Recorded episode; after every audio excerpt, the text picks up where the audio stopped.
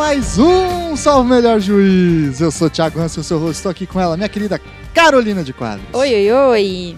E além da Carol aqui, temos nossos dois advogados americanos, né? Os caras que entendem de direito norte-americano aqui, dois veteranos à minha frente, meu querido amigo Guilherme Luquezzi. Oi, pessoal, tudo bem? Como vão?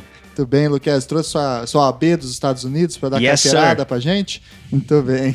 E além do Luquez aqui, outro veterano que gravou com a gente já faz tempo já, hein? Acho que foi o programa número 10 sobre jurisdição e processo, meu querido amigo William Pugliese. Grande, Thiago. Estava com saudades. É, Isso aí. a geladeira é um período duro, Dez- né? Eu sei como que é, mas você fez certinho. Pedindo pra voltar. Exato, depositou os boletos certinho e Isso agora mesmo. teve direito à sua sim. cadeira. Isso aí. Que Queria- sacanagem. Queria agradecer imensamente a presença dos dois e como vocês viram aí na arte da vitrine, hoje nós vamos falar de um tema gringo, né? Vamos falar sobre a Suprema Corte dos Estados Unidos. E por que isso, né? Não simplesmente por um americanismo bobo ou um- uma ideia de que o que acontece nos Estados Unidos é melhor do que acontece no Brasil, mas pelo simples fato de que a Suprema Corte dos Estados Unidos ser uma das mais antigas experiências jurisdicionais que nós temos em um, um estado republicano, democrático, e a primeira Suprema Corte como nós mais ou menos entendemos hoje, né? Com uma longa história e uma longa tradição. Muitos casos são famosos que saem da Suprema Corte e acabam influenciando também a jurisprudência em outras regiões do globo. Motivo pelo qual olhar um pouquinho para as grandes decisões dessa Suprema Corte como funciona essa Suprema Corte pode nos ajudar a entender também o nosso STF eh, contemporaneamente, tá certo? Então, antes da gente partir para nosso nossa pautinha nosso tema, o recadinho de sempre, curta a página do Salve Melhor Juízo lá no Facebook, siga a gente no Twitter e no Instagram e mande e-mails para contato salvemelhorjuízo@gmail.com, tá certo? Então, vamos lá.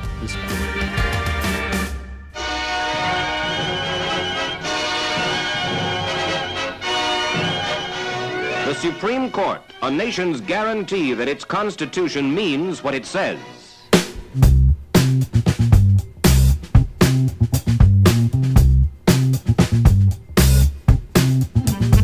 Pois então, pessoal, a Constituição Americana, que é uma das primeiras constituições modernas, talvez podemos falar a primeira Constituição, né?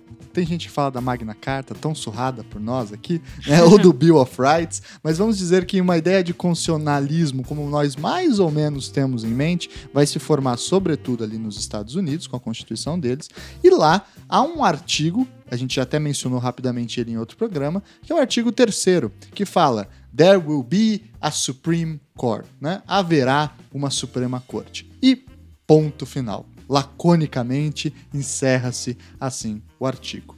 Isso a gente está falando no final do século XVIII, em que não havia essa discussão o que é um Supremo Tribunal Federal, o que é controle de constitucionalidade, qual é a função da Constituição e entre outras coisas. A ideia, portanto, era com a criação dessa, dessa Suprema Corte se enquanto fazem os julgamentos, se entender o que é essa mesma Suprema Corte. Então é uma coisa que foi sendo construída e criada e pensada e repensada enquanto agia.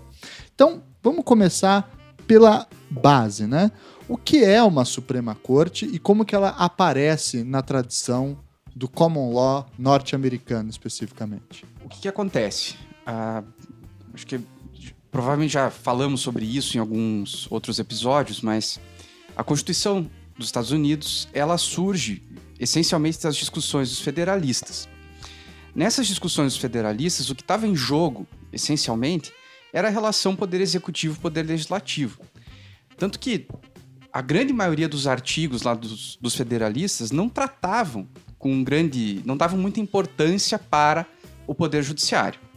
A própria resultado- Constituição é, é, o remete resultado isso, né? disso é que o artigo 1 e o artigo 2 que falam do executivo e do legislativo são absolutamente extensos e artigos, vamos dizer, mais complexos, enquanto que o artigo da, da Suprema Corte é extremamente lacônico. Então, ah, de certa forma, isso já mostra qual era a ideia naquele primeiro momento, né? ou melhor, a falta de ideia que se tinha sobre a função real da Suprema Corte. A grande verdade é que a, Constituição dos Estados Unidos, quando imaginou a Suprema Corte, não tinha muito mais noção de até que ponto, é, a- quanto de poder ela poderia ter. Acho que esse é o ponto de partida que a gente precisa ter. E, de certa forma, isso também significa, ou ah, era, foi o ponto de partida para que a Suprema Corte né, e os seus ministros, os seus justices, construíssem esse órgão a partir quase que do zero. Talvez com um pouco de conhecimento do direito inglês, do direito britânico. Então, me parece que esse era o, ponto de partida, quase que uma folha em branco, né, para começar a pensar nessas, nessas situações. Eu estava vendo, inclusive, que o, a Suprema Corte originalmente ela funcionava no porão da, do legislativo, né, do Congresso americano. Exato, ela demorou muito para ganhar uma sede própria. Ela foi, ela foi constituída às pressas, foi organizada às pressas e funcionava é, de maneira muito precária. Todo o poder judiciário americano foi, se foi, foi sendo construído é, muito após a República dos Estados Unidos vir de fato a existir e foi sendo constituído de forma reativa. Né? Tanto é que a sede principal funcionava é, ali mesmo no, no, no Capitólio, e foi muito depois, décadas depois, que chegaram a construir de fato a sede da Suprema Corte. Ela não tinha sede propriamente. Tem alguns registros de reuniões, de sessões da Suprema Corte é, em outros locais. Então, os juízes viajavam, se reuniam eventualmente em alguma, algum, algum lugar, voltavam para casa, marcavam sessões. Hum. Em, tem alguns registros nessa. Não tinha expediente, né? Até não porque não tinha pauta para ter expediente. Eles se reuniam é, esporadicamente. É itinerante, quase. E isso daí reflete também um pouco da, da, como você adiantou, William, da questão dos federalistas, em que havia uma grande discussão para saber, afinal, o que, que uma corte da União tem que dizer sobre a justiça aqui, como nós sabemos, nos Estados Unidos é brutalmente estadualizada, né, ou federalizada. Hoje talvez não tanto quanto antes, mas naquele período ainda os estados tinham uma autonomia muito maior, né, e muito mais intensa. Então pensar qual é a função de uma Suprema Corte já era também uma questão. Como que eles vão dar essas respostas? A, a história da Suprema Corte é um pouco a história é, de qual a incidência do Poder Judiciário Federal ele era muito, muito, muito restrito a questões apenas envolvendo o comércio interestadual ou conflitos entre estados, e ao longo do tempo, conforme foi se aperfeiçoando a Constituição dos Estados Unidos, com a criação de direitos federais, principalmente pelo Bill of Rights, que são as primeiras dez emendas à Constituição dos Estados Unidos, começou aí sim a haver um pouco mais de controle é, federal sobre as atividades dos indivíduos é, cidadãos dos estados. Agora, toda essa, essa tensão estadual, federal e esses fluxos de poder né, fazem parte da, da história da Suprema Corte. Dá para dizer que no começo não tinha muita clareza a respeito da competência da Suprema Corte, ou eles já tinham. No começo não havia clareza nenhuma, né? Uhum. Vamos comparar a Constituição da República Federativa do Brasil no que ela fala sobre poder é, judiciário. Sim. Né? Tem tantas cláusulas de competência numeradas, é, a Constituição Federal é muito clara em dizer qual que é a competência do juiz federal, o que, que não é. Os Estados Unidos simplesmente disseram, né? Haverá uma Suprema Corte. O que ela vai fazer, nós não sabemos. Né? Houve uma lei em 1779 é que tentou estabelecer algumas competências é, para a Corte, mas isso caiu por terra muito rápido e foi se construindo conforme a, conforme a necessidade se colocava. É, acho que outro ponto importante, e que até é a prova disso que a gente está falando, é que a Suprema Corte, do início de funcionamento até mais ou menos o começo do século XX, ela não tem uma, uma quantidade muito grande de decisões que importam para nós, uh, vamos pensar assim, como estrangeiros ou como um olhar com um olhar externo. Só que, na verdade, a história do direito constitucional norte-americano ou estadunidense é muito importante e foi construída a partir da formação da Suprema Corte até mais ou menos o começo do século XX, justamente porque a própria Suprema Corte estava discutindo, estava formando a sua própria competência. Uhum. Então, os primeiros casos da Suprema Corte são, a gente pode dizer aqui, seriam casos de direito constitucional, um pouco de direito administrativo, vamos falar assim, é, discutindo competência, o que um Estado pode fazer, o que não pode, qual lei federal vale sobre a lei estadual, coisas desse tipo, que para nós realmente a gente não vai dar muita bola. Sim. Mas foi o que consolidou a Suprema Corte como Suprema Corte dos Estados Unidos. E aí a gente vai ter esse grande, talvez, eu não sei se o mais famoso, mas certamente no hall dos cinco mais famosos casos da Suprema Corte, e em termos de estrangeiro, para quem está de fora dos Estados Unidos, é o mais famoso caso da Suprema Corte, que é o famoso Marbury versus Madison, que é um caso que todo mundo que estuda direito constitucional ou que se aventura um pouco em entender o sistema é, americano de, de direito e, e constitucional tem que ler sobre ele, né? É, digamos que é a aula número um assim do poder judiciário nos Estados Unidos. O que foi esse caso Marbury versus Madison? O Marbury versus Madison foi o caso que é, criou na cultura jurídica americana, e isso acabou se expandindo depois para toda a cultura é, americana, a ideia de judicial review, ou a revisão judicial dos atos administrativos e dos atos legislativos. É a decisão por meio da qual a Suprema Corte pontuou e decidiu que ela tem poder de rever os atos dos demais poderes, colocando-os como uma espécie de superpoder. Mas o mais interessante dessa decisão é que ela não foi uma decisão tão impactante na época em que ela foi proferida. Foi após a análise histórica do funcionamento da Suprema Corte que chegou essa decisão que essa foi, de fato, é, um dos casos principais. E o mais interessante disso é talvez o, o pano de fundo dessa decisão. É, o que, que você tinha? Você tinha um governo é, federal. está em 1804, né? Se eu não me engano. Exato. Mas o que estava rolando nesse caso? Qual era o problema mesmo? A questão é o seguinte: a gente pega é, o contexto da decisão e ela se situou no momento em que o governo federal americano estava passando por uma transição do segundo ter, da segunda para a terceira presidência dos Estados Unidos. Ou seja, do John Adams para o Thomas Jefferson. Exato. O Marbury versus Madison é um caso de política. Antes uhum. de mais nada, é um caso político. Tá. Então, ele, ele não tem esse mesmo viés de direitos fundamentais ou qualquer outra coisa como a gente está acostumado a ver da Suprema Corte atual. Então, a, a ideia do caso, ou a história do caso era a seguinte: os Estados Unidos tinha na época o presidente Adams, tá? que perdeu as eleições, ele tentava se, se reeleger, perdeu as eleições para o Thomas Jefferson, que reassumiria o seu, o seu mandato. É, quando Adams perde, né, fazendo uma coisa que a gente não está mais acostumado a ver, né, em nenhum outro país, o Adams pega e nomeia uma série de servidores, juízes e outras, outras funções para os seus aliados políticos. Dentre eles, ele nomeia como juiz de paz o Marbury, certo? O Teu que acontece? xará, William Marbury. William Marbury. Né? William Marbury fica esperando. Só que não dá tempo do governo Adams acolher essas nomeações e, usando os termos de hoje, dar posse, especialmente para o Marbury. O governo muda, Thomas Jefferson indica como secretário de Estado o James Madison. James Madison assume a Secretaria de Estado, recebe lá na sua mesa todas as indicações do John Adams e faz uma coisa que nós também não conhecemos, que é Engavetar. o engavetamento. uh, Marbury querendo assumir, até porque tinha algumas funções a cumprir justamente como contraponto ao governo eleito, não tinha outra solução, ele acaba apresentando uma petição, esse era o nome na época, uma petição mesmo, para a Suprema Corte dos Estados Unidos, para que a Suprema Corte dos Estados Unidos, vamos dizer assim, passasse por cima da autoridade do secretário de Estado, que era o Madison, e o nomeasse como juiz de paz. Nessa época ainda dava para ir direto à Suprema Corte, né, com essa petição, né?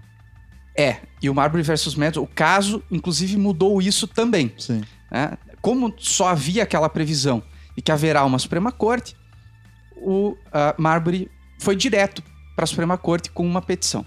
O julgamento do Marbury versus Madison, na época, justamente como a gente estava falando, ele foi muito mais político do que jurídico. Então, como o Guilherme comentou, a, a importância desse caso, por muito tempo, foi exclusiva para os Estados Unidos, porque era algo que dizia respeito ao funcionamento da estrutura do país. Né? Depois é que, analisando a fundamentação e, e, o resultado do julgamento, é que se percebeu que foi ali que foi construído a, a teoria do controle de constitucionalidade, ou judicial review. Mas o que eles fizeram nessa decisão foi uma resposta muito mais política do que jurídica, dizendo o seguinte: ah, eles, eles resolveram dois problemas com uma única decisão. Primeiro, eles negaram o pedido do Marbury, tá? falando que não se poderia ir direto para a Suprema Corte. Então, processualmente, eles disseram: Marbury, o seu o caminho que você usou para chegar até aqui está incorreto, então a gente não vai uh, dizer que você está certo nem errado. A gente não vai julgar. Só que, ao mesmo tempo, a Suprema Corte, na época, tinha uma maioria contrária ao Jefferson, eh, e especialmente contrária ao Madison.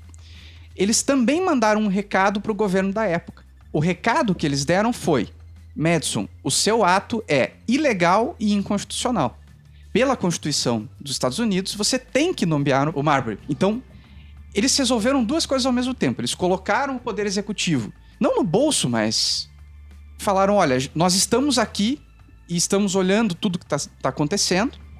Eles resolveram o problema de não ter tanto trabalho, porque eles extinguiram qualquer possibilidade de se procurar a Suprema Corte pela via direta, né? e se colocaram já num primeiro momento como um terceiro poder.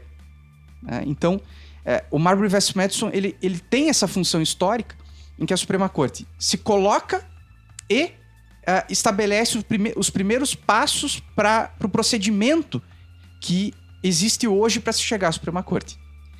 E tem uma questão política adicional muito interessante aí, porque o então é, Chief Justice, ou cargo talvez correspondente ao presidente da Suprema Corte dos Estados Unidos, o John Marshall, foi nomeado pelo John Adams, era muito próximo ao John Adams e ele em especial, ele é o autor da decisão e ele tinha um interesse direto político em pre, é, prejudicar aquele governo. E o que ele mais queria era, de fato, poder dar posse para todos os aliados e recolocar o governo que o nomeou numa posição de importância. Só que ele sabia que o Poder Judiciário americano ainda era um corpo em formação e que ele não tinha força, ele não tinha Sim. como é, executar aquela decisão porque o poder estava nas mãos do executivo. Não havia um exército, uma polícia do judiciário. Então a pior coisa que ele poderia fazer, eu queria levar à ridicularização e, a, e acabar com a imagem do, da Suprema Corte, era ele mandar o Jefferson cumprir uma decisão e, e o Jefferson dizer, olha, eu não vou cumprir, você não manda em mim, é, né, é o famoso make me, né? É. Faça-me cumprir essa decisão. É, porque colocando um pouco em contexto, que tem, é, bem que o William, você, Guilherme, já falaram, você vai ter lá o John Adams como presidente, ele perde a eleição para o Jefferson de uma forma gigantesca, é uma porrada que eles levam eleitoral, né? O Jefferson entra destruindo mesmo. Eles, o Congresso, inclusive, entra ao, ao, lado do Jefferson. E aí o próprio partido do Adams é, some, né? Ou fica muito frágil a partir de então, porque eles perderam tudo. E aí eles olham, olha, a nossa única saída talvez seja o quê? O judiciário. E aí eles vão e indicam um monte de juiz para pelo menos ter o judiciário na mão do antigo partido que sumiu, né? E aí com esse judiciário eles iam conseguir então controlar para não deixar com que o governo Jefferson fosse ilimitado e fizesse o que bem quiser. Né? É, eu vi também uma coisa curiosa que foi o John Marshall, que é o cara que iniciou o processo de profissionalização da Suprema Corte, que é, por exemplo, uma coisa que pra gente hoje é evidente, mas na época não era. Se você é juiz da Suprema Corte, você não pode trabalhar com outra coisa, você não pode ser agricultor, ou um businessman, ou um empresário, coisa tipo. Você tem que ser só ministro da Suprema Corte, Sim. né? É, foi ele que fez isso, foi ele que colocou as togas pretas, né? Fez as pessoas vestirem como togas pretas. Inclusive, um dos argumentos era que quando você vê os juízes andando com aquelas togas, parece que eles estão flutuando, né? É, quase com uma pegada meio clerical, parece um padre, e também tem essa característica de estar flutuando acima dos interesses políticos, né? Como se a Suprema Corte, enfim, fosse realmente um mediador por cima desses desejos, desses interesses. E aí então, o, quando o Jefferson assume, ele pega aquela papelada inteira que tinha de atos do antigo governo, passa para o seu secretário de Estado, Madison, e o Madison fala: O que você quer que faça com isso, Jefferson? Ele Queime. sume com isso, suma, dá, dá fim. Eu não vou nomear nenhum desses bosta aí, né? E aí eles engavetam isso. Aí o Marbury entra na Suprema Corte e encontra lá o Marshall, que era o antigo Um aliado do amigão. do antigo governo, né? O, o Marshall, como você colocou, Thiago, ele não foi o primeiro presidente da Suprema Corte, mas ele é tido como o pai da Suprema Corte. Tanto é que você entra hoje na sede física que eles têm e tem uma estátua gigantesca, é, em tamanho maior que o, que o normal, do John Marshall sentado é, no, na nave principal de entrada da, da Suprema Corte.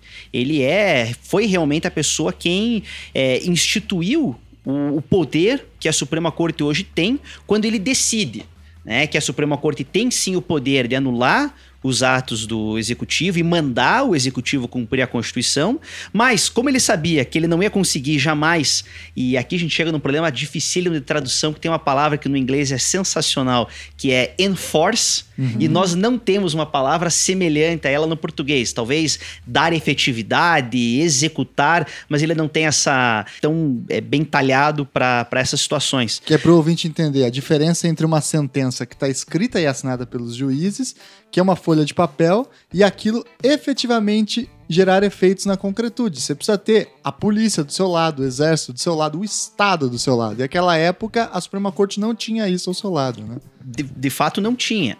E a solução que o, que o Marshall encontrou é entre dizer, né, olha, é, amigo, a gente não vai poder te ajudar nesse caso, e dizer, é, Jefferson, cumpra a minha ordem e não conseguir cumpri-la, foi a, a saída é, mais brilhante possível naquela situação. Ele dizer, nós temos sim o poder, a gente poderia fazer isso, só que, veja bem, o Marbury entrou com o pedido errado. A gente está aqui dizendo que a lei que, ele- que amparou esse pedido dele é inconstitucional. Então a gente, infelizmente, não pode cumprir nesse caso. Mas qualquer pessoa que se deparar nessa situação pode procurar o Poder Judiciário, que a gente garante. Olha só. E aí Estabelece as competências, então. Exato. é uma declaração de independência do Poder Judiciário, né? O Sim. Marbury versus Madison. que foi a inteligência que trazendo aqui pro, pro Brasil, faltou um pouco naquela decisão que decretou a prisão do presidente do Senado no Brasil. Sim. né? Foi, veio uma ordem é, sem pé nem cabeça, que não conseguiria ser cumprida, que acabou forçando a Suprema Corte, o Supremo Tribunal Federal, a recuar e revogar aquela ordem de prisão, porque eles sabiam que eles não conseguiriam cumprir. né? A ordem foi expedida, o presidente do Senado recebeu a ordem e disse: olha, é, eu não vou sair, eu não vou abandonar minha cadeira, vocês não vão me prender, eu vou ficar aqui onde eu tô. Quero ver quem é homem de me tirar. Não teve o enforcement. Não Exato. teve. É, o Vitor Nunes Leal, antigo ministro da Suprema Corte brasileiro, falava nos anos 50, né? E no início dos anos 60, que quem é o Supremo Tribunal Federal frente aos tanques e às armas, né? É essa ideia de que nem sempre as decisões são cumpridas para elas terem esse enforcement, precisa ter uma estrutura bem estabelecida. hein? Isso é algo vários outros lugares do mundo já passaram, assim. O- a Corte Constitucional Alemã também teve um problema é, desse, desse tipo. Eles declararam inconstitucional. é, normalmente tem a ver com política, né? Isso anos 50, 60. é, eles declararam inconstitucional uma lei que autorizava o presidente, o presidente mesmo da República Alemã, a ter um programa de televisão num determinado horário, assim. Tipo a escolinha do Requião? Quem escolinha sabe, de né? governo? E eles declararam inconstitucional. E um ou dois dias depois, o presidente dá um discurso né, dizendo que a decisão da Suprema Corte Alemã estava errada, com estas palavras. Estavam errados. A Suprema Corte Alemã aí usa realmente o enforcement, eles proíbem a, a veiculação do programa e, ao mesmo tempo, eh, se estabelece como eh, órgão institucional e como participante ali da República. Então, eh, esse tipo de situação é muito marcante. Então, vários países passaram por esse, por alguma decisão, por um conjunto de decisões que colocaram no mapa institucional ah, o poder judiciário. né? E, e o Marshall é tão importante nessa história que essa estátua que o Guilherme comentou, ela tem um dos dedos do Marshall tá- já está desgastado. Todo advogado que vai é, defender algum cliente, alguma coisa na Suprema Corte, passa a mão ali para dar sorte. né? Pô, é igual o pé de São Pedro no Vaticano. Isso mesmo. Esses advogados são muito Então, não só os religiosos. juízes, mas os ad- os advogados Tem também uma respeitam mandinga ali. O Marshall por tudo que ele fez. Olha só. Muito bem, então com esse caso, que é de 1803, não 1804, como eu havia dito, a gente tem então uma primeira afirmação de qual é a competência da Suprema Corte, que é o fazer o famoso judicial review, como disse o, o Lucchese, que é a capacidade de ter um controle judicial dos atos administrativos e dos atos políticos e falar quando eles estão conforme e quando eles estão desconforme à Constituição. Isso garante então o poder do poder da Suprema Corte como um órgão de intérprete da Constituição e de garantidor da correta interpretação dessa mesma Constituição. Muito bem. Mas como são feitas essas decisões? Em outras palavras, quem são os juízes? Como são esses juízes? Como eles são escolhidos? É, como é que a gente garante que esse é um órgão autônomo e assim por diante? Todos os, é, os justices, os juízes da Suprema Corte, são nomeados indicados pelo presidente da República e todos eles precisam ser confirmados pelo voto de três quintos dos senadores americanos. Então, é, nós temos um presidente, 100 senadores, né? então precisa do voto de 60 senadores para é, confirmar aquela indicação feita pelo presidente, que aí garante o direito de posse é, daquele justice associado da Suprema Corte. Essa indicação, ela sai de alguém do Poder Judiciário já estadunidense ou pode ser qualquer pessoa? É livre, É tem livre. há requisitos é, constitucionais, notório saber jurídico. Reputação ilibada. É, há um, um requisito mínimo, há um requisito etário, é, mas essa, essa nomeação é livre, não há lista quíntupla, Aham. sextupla, tríplice. É, o presidente nomeia quem ele quer. Entendi. É, isso acaba conferindo, em, em alguma medida, um grau bastante politizado para essa, para essa decisão.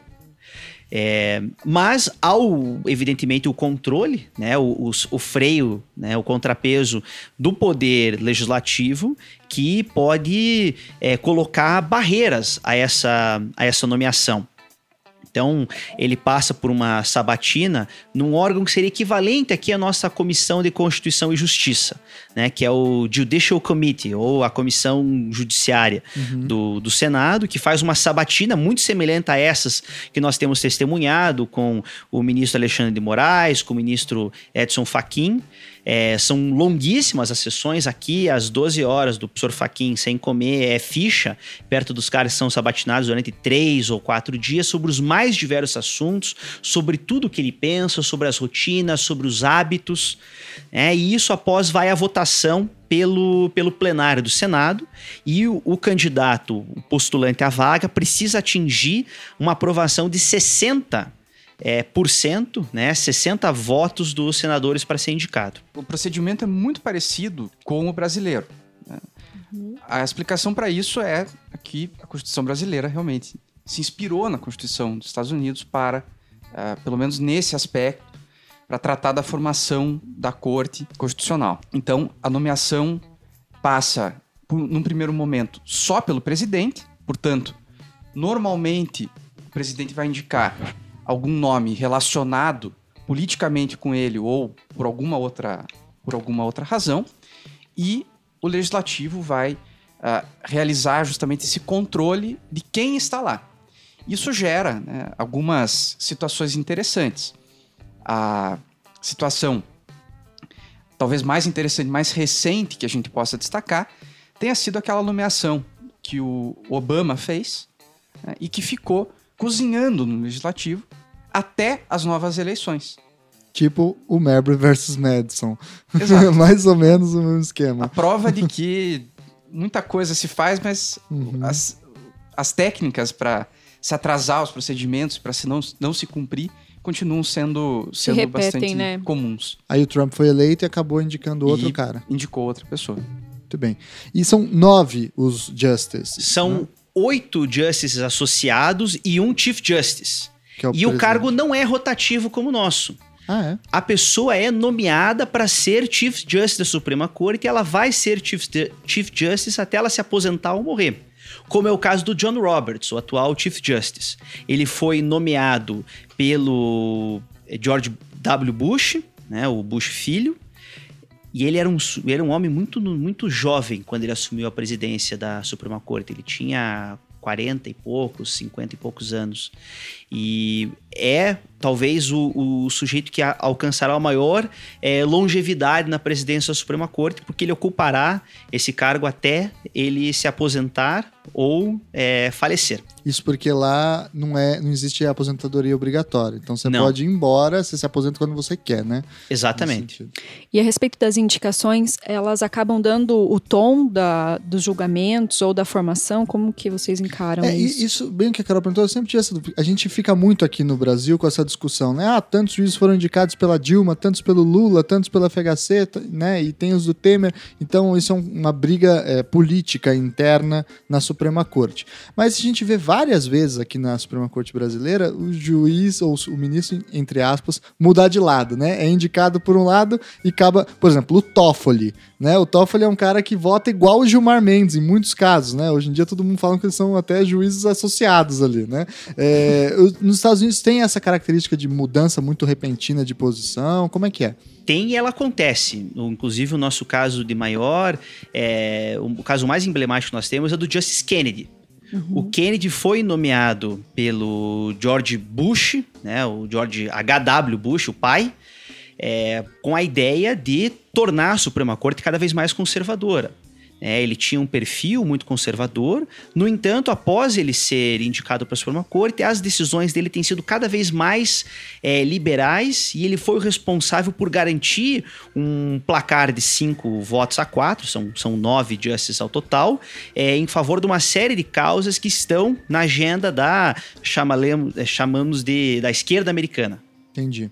Então eles são escolhidos pelos, pelos é, presidentes e é livre nomeação e é politizada mesmo. Há esse Sim. interesse. É, inclusive, é um projeto, foi um projeto muito claro do, do presidente Bush filho, é, tornar a corte cada vez mais conservadora. As, as indicações que ele fez garantiram é, que a Suprema Corte passasse né, de uma, da, da Suprema Corte como ela era na época do Rehnquist, é, talvez um pouco na época do Burger, que era uma corte muito a favor dos direitos civis, para uma corte cada vez mais conservadora. É, Juntou-se ao é, Scalia, que já era um, um justice muito conservador, o Clarence Thomas, que é hoje o, o justice mais conservador da corte, é, após é, também o Justice Alito e o, o- o Chief Justice Roberts, que tem um projeto na maneira como ele é, vem é, fazendo as, as distribuições de julgamentos, a maneira como ele conduz a corte, como ele rege a pauta, há uma tendência de instituir um conservadorismo maior dentro da corte. né? E até muito recentemente, até a morte é, do, do Justice é, Anthony Scalia, a Suprema Corte estava tinha cinco votos garantidos né, em favor dos conservadores e havia apenas nomeações, apenas os, os presidentes democratas conseguiam apenas repor os justices da ala mais liberal da corte, né, garantindo que esse placar ficasse 5 a 4 e o Obama teve a primeira chance, né, em quase 50 anos de história, de tentar inverter esse placar né, e criar uma maioria liberal dentro da corte, apesar do presidente ser conservador. né. no entanto, como, como o William bem colocou, é, ele não conseguiu emplacar a nomeação do, do Merrick Garland, porque ele não tinha maioria dentro do Senado. É, e hoje nós é, estamos prestes a ter a indicação do Justice Neil Gorsuch, que é a indicação do presidente Donald Trump para a Suprema Corte, que vai reestabelecer essa maioria conservadora dentro da corte. né? Até então, desde a morte do Scalia, nós temos um placar empatado em quatro votos a quatro, e no caso do empate, prevalece sempre a decisão da instância inferior. Né? Como O que é pre- bom, de certa forma. é, como o presidente Obama fez uma série de nomeações né, é, para os cargos do Poder Judiciário né, nos, nos níveis intermediário e de primeira instância, atualmente as decisões é, têm sido até o fim da gestão Obama pró-governo e agora tem sido muito contra o governo. São, são, é, são juízes, em sua maioria, liberais. Que é essas decisões que a gente vê suspendendo os atos do Trump com relação à imigração, etc. né? Exato. Isso foi possível porque em oito anos de governo Obama, embora as duas nomeações dele, né, a Justice é, Sotomayor e a Justice Kagan, tenha sido apenas para repor juiz, é, justices que estavam se aposentando da ala liberal da corte, ele conseguiu fazer uma série de nomeações é, nos distritos e nos circuitos federais, né, fazendo com que a composição fosse muito é, pró-democrata ou uma composição muito liberal. Então essa, o empate, né, talvez não houvesse uma pressão tão forte da, da gestão Obama para emplacar o Merrick Garland, porque primeiro esperava-se que a Hillary Clinton fosse ganhar as eleições e confirmar a indicação de um justice liberal para a corte. E acredito que para eles a eleição do Donald Trump tem sido um enorme acidente de percurso. É, para todo mundo. Né? né? E por enquanto, a decisão era confortável, porque, em, em sua maioria, as decisões das instâncias é, inferiores eram favoráveis ao governo. Então, a preocupação não era tão grande. Agora, é, o Justice que está sendo indicado à, à Suprema Corte, ele tem um perfil muito próximo ao do Scalia.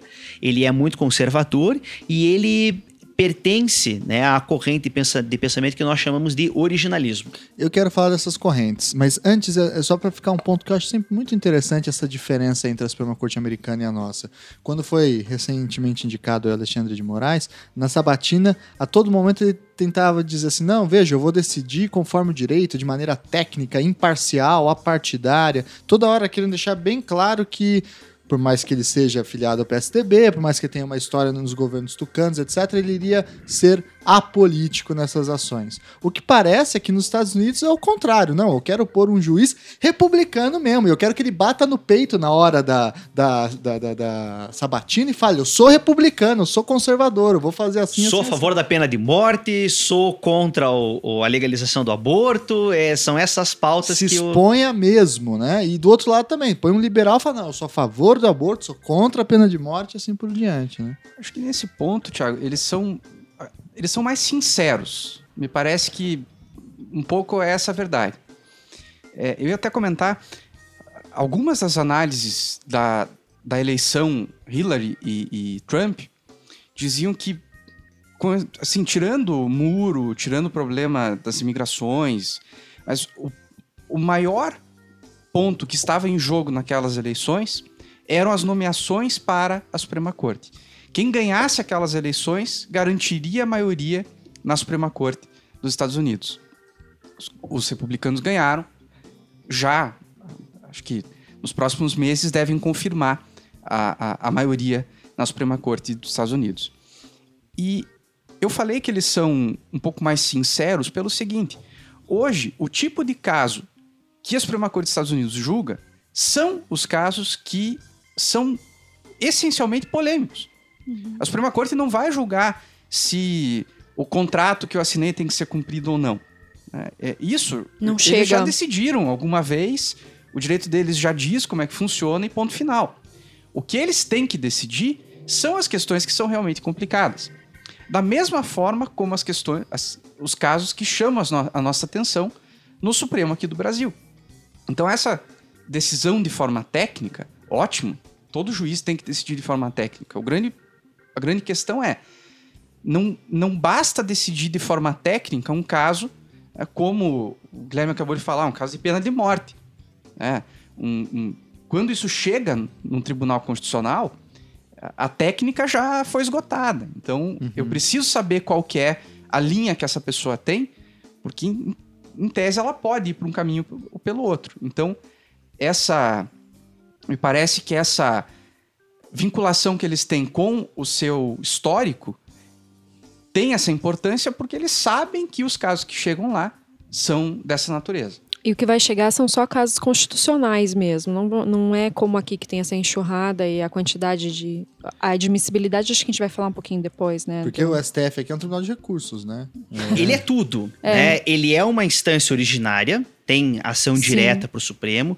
Ele é uma instância recursal ordinária. Qualquer Pessoa ação de habeas corpus tem condições de chegar até o Supremo Tribunal Federal, não precisa de demonstração de repercussão geral, e ele também é uma instância recursal extraordinária, então chega tudo no Supremo. Uhum. Né? Qualquer advogado com uma capacidade técnica mediana consegue fazer uma ação chegar até o Supremo hoje.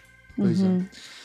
Pois bem, aí Dentro da Suprema Corte Americana, como o Lucchese já adiantou para a gente, existem pelo menos duas grandes formas de se interpretar a, a sua função né, e a própria noção de- do, do que é o direito e qual é o bom direito. Parte dos juízes se vinculam a essa tradição que o Lucchese chamou de originalismo, cujo principal nome era o Scalia, que morreu recentemente. E do outro lado a gente tem uma- um outro grupo de, de justice e também de intelectuais né, americanos, que são os defensores da ideia de que a Constituição é um órgão vivo, a living constitution. Né? Qual que é a diferença entre essas duas eh, perspectivas e em que noção política elas se associam? Olha, Thiago, o originalismo, se a gente for tentar trazer um pouco para o Brasil, a gente não tem nenhum autor que a gente possa falar, não, esse é um originalista, até porque a nossa Constituição é muito recente, então não dá para ser originalista com um texto de 1988. Dá para ser originalista com um texto já com séculos né, de, de- de vigência. Então a ideia do originalismo é ah, vale a Constituição que foi aprovada lá, naquela época, com aquele texto e com o sentido que ela tinha naquela época. Então, para entender o que os constituintes, né, os framers que eles chamam, ah, pensavam na época, eu preciso ler os textos daquele pessoal e tentar procurar o que eles entendiam por igualdade, o que eles entendiam por liberdade, etc, etc.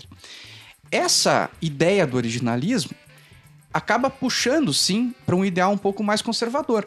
Afinal, se eu pego um texto tão antigo, né, é natural que as ideias que tenham nele naquela época sejam mais conservadoras do que as de hoje. Então, o originalismo busca historicamente, e aí a gente pode discutir a qualidade desse, desse historicamente, mas tentar, a partir dos textos e do, do- dos textos da época e do próprio texto da Constituição, entender o que aquilo significava e aplicar hoje. Dá pra dizer que é um engessamento interpretativo. É, é, seria, se a gente fosse tentar dar um nome mais parecido para isso do que nós temos no Brasil, seria uma linha mais de direito positivo clássico. Então eu vou é, tentar extrair o sentido do texto sem incluir muita coisa. E se eu precisar assim. incluir, eu vou incluir da história da própria Constituição. Ou seja, a ideia é eu tentar imaginar como que era a cabeça das pessoas que aprovaram a Constituição lá no fim do século XVIII Isso. e aí conseguir aplicar como foi querido naquele momento originário. Exatamente. Por isso, o originalismo. Exatamente. Afinal de contas, né, tudo muito parecido. Hoje a linha do origi- dos origina- originalistas, perdão, está muito próxima dos realistas, né, dos realistas estadun- estadunidenses ou formalistas. Então são realmente linhas bem ah, positivistas e de identificação de significado do próprio texto. A Living Constitution tem, adota, vamos dizer assim, uma outra linha que também nos é ah, conhecida, mas com outros nomes. Aqui no Brasil, isso recebe o nome, sei lá, de pós-positivismo, ou de um direito como interpretação, ou uma visão um pouco mais ampla do que o próprio Poder Judiciário pode fazer. Então, quando eu entendo a Constituição como um organismo vivo, o que, que eu estou querendo dizer? Que ela pode mudar. E que a passagem do tempo faz com que o significado dela tenha que se atualizar. Ela Não vai evoluir nem regredir, mas ela vai se adaptando à sociedade e a aquilo que é necessário para aquele momento. Então, a ideia do Living Constitution, na verdade, é permitir algumas inclusões ou algumas alterações de sentido que a interpretação acaba gerando. Então, aqui no Brasil, as escolas jurídicas que são mais próximas da Living Constitution são as escolas que admitem algum tipo de interpretação. Então, ah, evidentemente, isso favorece o pensamento liberal, eh, tendo em vista que eles têm na mão um texto muito antigo, que para a época era conservador, né? hoje, se a gente for pensar, é conservador. Então, ver a Constituição como um organismo vivo permite que a gente faça algumas mudanças. Que as palavras têm É. alteração de sentido e assim por diante, né? É, veja, por exemplo, a principal limitação que existe no processo penal dos Estados Unidos com relação a buscas e apreensão, buscas e apreensões. A, a quarta emenda à Constituição dos Estados Unidos, que também pertence àquele Bill of Rights que eu comentei no, no começo, ele estabelece o direito que as pessoas têm de estarem seguras né, com relação às suas pessoas, suas casas, seus papéis e seus efeitos, né? Talvez seus, como os seus pertences ou aquilo que elas trazem consigo. A Constituição lá atrás, né, não imaginava que a gente podia ter algum documento que não fosse em papel. Por isso que ele fala que as pessoas terão segurança nos seus papéis. Só que isso é algo que está muito defasado hoje em dia. Né? Se talvez o texto falasse em documento, a gente poderia pensar e interpretar qual que é o sentido da palavra documento. E Como atualizar, suporte, né? né? atualizar o sentido do documento, mais ou menos como a gente vê nesses programas de culinária, que churrasco não é só mais de carne, tem churrasco de melancia também. Olha aí. né? A gente Carol faz gosta essa- da Bela Gil, hein? Fala mal não. a gente faz né, essa, essa atualização. É, agora, quando a- como a Constituição fala em papéis, né, por um lado, considerando o, o próprio sentido do princípio da legalidade, né, o- a segurança jurídica é, não permite que a gente consiga introduzir sentido adicional numa palavra que não comporta aquele sentido. Né? Documento pode até ser documento eletrônico. Agora, até que ponto a gente pode chamar um e-mail não impresso de um papel? né? Então, não é completamente maluco a gente, né, o originalismo, como muitas pessoas tentam pintar o Scalia. É, é uma discussão muito interessante e muito profunda, embora eu particularmente me filie a essa corrente que enxerga a Constituição como um organismo vivo, porque não faz sentido a gente não atualizar uma proteção que foi pensada para o século XVIII, né, em pleno século XXI.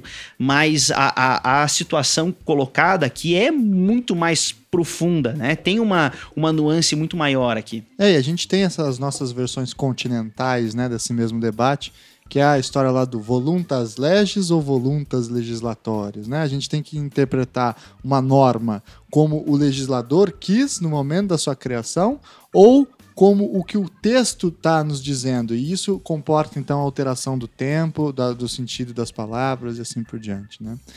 Muito bem. É, e como que são. A gente sabe que são poucos os casos que chegam à Suprema Corte Americana, né? Qual que é o critério de admissibilidade de casos para a Suprema Corte? Assim, não são poucos os casos que chegam na Suprema Corte. Tá. São poucos os casos que a Suprema Corte decide julgar. Aceita. Dá Acho o que sim. essa é a, é a principal diferença. Legal. Por quê? Eu posso recorrer à Suprema Corte dos Estados Unidos como um recurso normal. Aqui no Brasil, como se fosse uma apelação, alguma coisa do tipo. A grande questão é que a Suprema Corte dos Estados Unidos tem quase que uma liberdade total para decidir o que julga e o que não julga.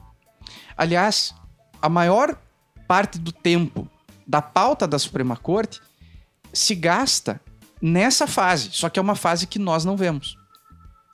Então o que, que eles discutem? Eles discutem internamente se alguma coisa vai ser levada para o plenário ou não. Sem a TV Justiça, né? Tem uma questão muito interessante aqui, que a Suprema Corte é exclusivamente uma instância recursal nos Estados Unidos. né? Você tem dois é, grandes subsistemas diferentes. Você tem um sistema federal, que é composto né, pelos, pelos juízes de primeiro, dos juízes federais de primeiro grau, as chamadas as cortes distritais. Tem uma corte de apelações intermediárias, né, que são as cortes dos circuitos. E aí você tem a Suprema Corte, que é uma instância recursal ordinária que julga toda a matéria de legislação federal e constitucional. E mesmo nos sistemas estaduais, que tem uma estrutura mais ou menos semelhante, né? Você tem os juízes de primeiro grau, um juízo recursal re- ordinário e as Suprema Cortes estaduais ou suas equivalentes. Mesmo nesses sistemas é possível um recurso a uma quarta instância, que é a Suprema Corte, quando aquela discussão no nível estadual se é, limita a questões de legislação federal ou da Constituição Federal, que cada estado, assim como aqui, tem a sua própria Constituição. A diferença é, né, embora haja esse acesso recursal a- ao tribunal, o tribunal não é obrigado a admitir todos os recursos, ele não precisa conhecer de todos. E aí que entra essa discussão que o William estava comentando. É, e eu queria entender o porquê que eles não podem. Eles podem, é por mera conveniência. Ou tá, tem- deve ter alguma coisa num regimento interno, né, que indica o que, que pode, o que, que não vai. vai... Porque aqui, por exemplo, no Brasil, se um tribunal resolve não é, acatar um caso por birra, né, ou porque não tá afim, ou uma escolha imotivada, nós estamos frente aí, o Guilherme, que é o penalista, vai me ajudar, mas um possível crime de responsabilidade, né, do, do desembargador ou do ministro em caso. Ele não pode simplesmente falar assim, olha, não quero, né, você tem uma obrigação legal. A negativa de prestação jurisdicional. Exato. E como que é essa questão na Suprema Corte lá, então? Você entra com um pedido para a Suprema Corte chamado Writ of Certiorari. Tá. né? Os writs são pedidos, são feitos como o writ of mandamus, que é o habeas corpus, o, o- desculpa, o writ of mandamus é o mandado de segurança, tem o writ of habeas corpus, que é o habeas corpus, e tem o writ of certiorari, que você está pedindo pro Supremo Tribunal Federal, para a Suprema Corte, perdão, é, conhecer do, da- do teu recurso. E eles vão dar provimento ou não a esse, a esse writ of certiorari conforme a conveniência deles. né? Há uma regulamentação disso, o regimento da Suprema Corte dispõe sobre essa possibilidade e foi uma limitação criada pela própria Suprema Corte para garantir que apenas aqueles casos que são de importância nacional, que são casos de matéria constitucional, né, apenas os casos de maior importância, que possam chegar ao conhecimento da corte. Então é uma maneira de garantir que eles só vão estar lá julgando coisas importantes, não vão estar julgando alíquota de ICMS e de TBI. né? Eles vão julgar coisas que são de importância Seriam só as repercussões gerais. Mais Sim do que isso. E não, né? Porque muita coisa tem repercussão geral no nosso sistema brasileiro. A gente tentou copiar o Writ of Certiorari aqui, só que a gente não quis fazer por inteiro. A Suprema Corte tem hoje poder de veto sobre os casos. Ela decide o que ela julga e o que ela não julga. E, ela, e a dessa decisão de não conceder certiorari para determinada matéria, pode, ela não possui nenhuma espécie de efeito vinculante. Porque quando a gente diz que algo não tem repercussão geral, todo aquele grupo de casos não tem repercussão geral. E o, Supremo- e o STF nunca mais vai poder conhecer daqueles casos, a não ser que ele mude o entendimento. Quando a Suprema Corte deixa de conceder o certiorari nos Estados Unidos, o que ela está dizendo é: ó, esse caso não está maduro para nós julgarmos ainda. Mas apresente no nosso próximo é, termo, quem sabe a gente aprecie. Né? Como foi o caso do é, Obergefell versus Hodges, né? que é o caso que é, entendeu pela constitucionalidade do, do casamento entre pessoas do, do mesmo sexo. É, durante muitos anos, a Suprema Corte evitou é, conhecer dessa decisão, até que eles entenderam que a sociedade estava madura o suficiente para que aquele caso pudesse ser analisado. É, então, o certiorari ele, ele é uma ferramenta política importante, mas ela também é uma ferramenta jurídica. É, e só complementando, o Thiago comentou como a Suprema Corte pode não dar uma resposta. né? A, a resposta para essa pergunta é a seguinte: o caso na Suprema Corte já chega decidido. né? Eu só chego à Suprema Corte por uma via semelhante a um recurso, que é o, o writ of certiorari que o Guilherme falou. Então, quando a Suprema Corte não recebe ou não conhece do certiorari, basta ela dizer que não conhece.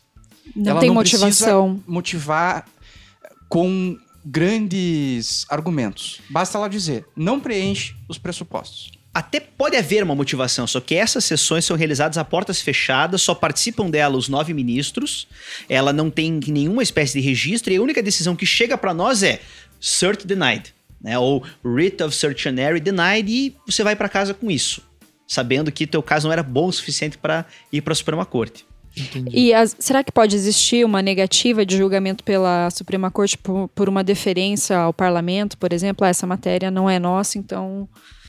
Pode, quer dizer, como a gente não tem acesso à motivação das decisões, é, a gente nunca vai saber qual é o motivo. Mas é perfeitamente possível que esses sejam um dos motivos pelos quais eles entendam que ainda não é pertinente. É, a Suprema Corte dos Estados Unidos não tem é, qualquer espécie de melindre interferir na atividade do legislativo. Quando é necessário, eles assim o fazem. Inclusive nos legislativos estaduais, o que é um motivo de conflito é, tremendo dentro do sistema constitucional americano. Agora, é, eles podem entender que um caso ainda não está maduro, né, para que haja aquela interferência, ou entender que aquela interferência naquele caso específico é indevida. E aí eles simplesmente negam o writ of certiorari. Então, os casos são escolhidos previamente de acordo com a sua relevância, que é algo feito pelos juízes, e, como nós vimos, cada juiz tem uma perspectiva política bem definida e é por isso que eles são escolhidos, ou seja, a Suprema Corte é enxergada abertamente como um ator político no sistema constitucional eh, americano. Sim, só uma coisa que eu, que eu colocaria aqui pro, pro nosso querido ouvinte é que não é apenas que eles recebem a petição de recurso extraordinário e eles decidem se eles, se eles admitem ou não admitem. É, há um, um procedimento inteiro para que a Suprema Corte conceda ou não o certiorari. Isso, inclusive, pode gerar é, algo que seria semelhante à sustentação oral das partes, com entrega de memoriais, né? São o que eles chamam de oral arguments. O advogado vai frente à Suprema Corte, tenta fazer uma apresentação e ele é bombardeado a todo momento por perguntas pelos é, justices para que eles tentam entender por que, que o advogado daquela parte entende que aquele caso deve ou não deve chegar até a Suprema Corte. Então há audiências. É a única coisa que não chega depois para a comunidade é, em geral é a motivação específica daquela decisão, mas o procedimento é todo público, inclusive a gente consegue conhecer os argumentos e às vezes pela linha das perguntas que cada justice faz pro advogado, a gente consegue é, imaginar quem foi que decidiu de cada jeito. Olha Tem as só. pistas ali. Exato. Mas o fato da decisão ser dada de- a portas fechadas, isso é bom, né? Me parece. Nós Ou estamos não. aqui acostumados com uma publicidade do poder ju- jurisdicional que é quase pornográfica. Uhum. A gente enxerga absolutamente tudo. Inclusive chegam para nós coisas que não deveriam chegar, Uhum. como é, conversas entre Messenger. assessores dentro de petições, né? tipo, Carol, elimine essa parte aqui ou é, mensa é, comunicação privada de juiz entre mensageiro que vai publicada é, pro, pro sistema, algo do tipo, estou de férias, graças a Deus. né? Quando não, a gente não vê quebra-pau mesmo na, na TV Justiça. Exatamente. Né? O ministro xingando Mas o é outro. pouco, né? Eu acho ainda. E, a- e o problema da TV Justiça é que o pessoal ali está tá representando para o público. Né? Um Eles, eles estão, eles né? estão discursando. Então eles preparam, demonstram erudição. Talvez a parte menos importante ali seja o conteúdo mesmo da decisão. Tá todo mundo ali cumprindo um papel. Né? Então essa, eu, eu volto a dizer, essa pornografia da TV Justiça, lógico que ela tem é, suas vantagens. Né? Ela garante uma, uma publicidade. É, essa publicidade excessiva, no entanto, ela pode até contaminar o julgamento. Né? Eu já fiz essa indicação num, num podcast passado, mas eu volto a recomendar, agora inclusive que entrou no Netflix, a, a série The People vs. O.J. Simpson. né, Vamos foi gravar o- um episódio só sobre ela e você já tá convidado, Luquez. Sim, senhor. Inclusive sobre o documentário de 8 horas da ESPN que ganhou o Oscar de melhor documentário. É maravilhoso. Mas a- a- o excesso de publicidade feito é, sobre aquele caso contaminou, sem sombra de dúvidas, a, a decisão. Então, a Suprema Corte dos Estados Unidos é extremamente reticente é, com relação à introdução de algo como a TV Justiça. Eles têm uma TV Senado e uma TV Câmara. O canal C-SPAN passa a todo momento todas as decisões do parlamento. Agora, o judiciário é algo. é, tido por eles como algo um pouco mais sagrado. Tanto é que no plenário do Suprema Corte você não pode nem levar câmera. Se você é pego tirando foto lá dentro, você é expulso e eles confiscam no telefone. Então eles têm. é, durante o julgamento, os julgamentos não são abertos ao público. É, você ter tem que se inscrever, autorização. uma autorização. Somente os advogados registrados no bar da Suprema Corte podem assistir aos julgamentos conforme a disponibilidade de local. É uma coisa muito, muito restrita, muito seletiva, porque eles levam é, muito a sério o conteúdo das decisões em si. É, porque se você pega aqui, e aqui eu não tô querendo politizar nem partidarizar nada, mas você lembra o caso do Mensalão, por exemplo? Aquilo era uma novela, Sim. né? Como você a Lava Jato também é uma como novela. a Lava Jato também. Então você quer ver o que que o Lewandowski vai decidir porque ele é petista, né? Ou o que que não sei quem, o Gilmar Mendes vai decidir porque ele é tucano. E aí O- quem que foi a delação premiada, a última, né? To- Todo mundo quer saber, é, ver os depoimentos, ter acesso a tudo, e o G1 tá é, transmitindo tudo em, em tempo e aí real. você cria uma pressão externa da opinião pública para conduzir um julgamento. Quando você tem isso a portas fechadas, as diferenças políticas continuam existindo, mas elas talvez sejam mais cordiais, sejam mais, no, mais para o debate e permite, inclusive, que alguns mudem de opinião, alterem suas visões e assim por diante, né? Porque o que a gente tem hoje no nosso Supremo, a gente já falou isso aqui nesse podcast, é que cada ministro traz um voto diferente e aí depois faz uma somatória e o que der mais ganha. E a, a decisão em si não tem sentido nenhum. Falta o debate, interno, né? né? Não há uma conexão, né? Não há, como diz o- William, não há uma ratio decidendi, né? De fato, não há.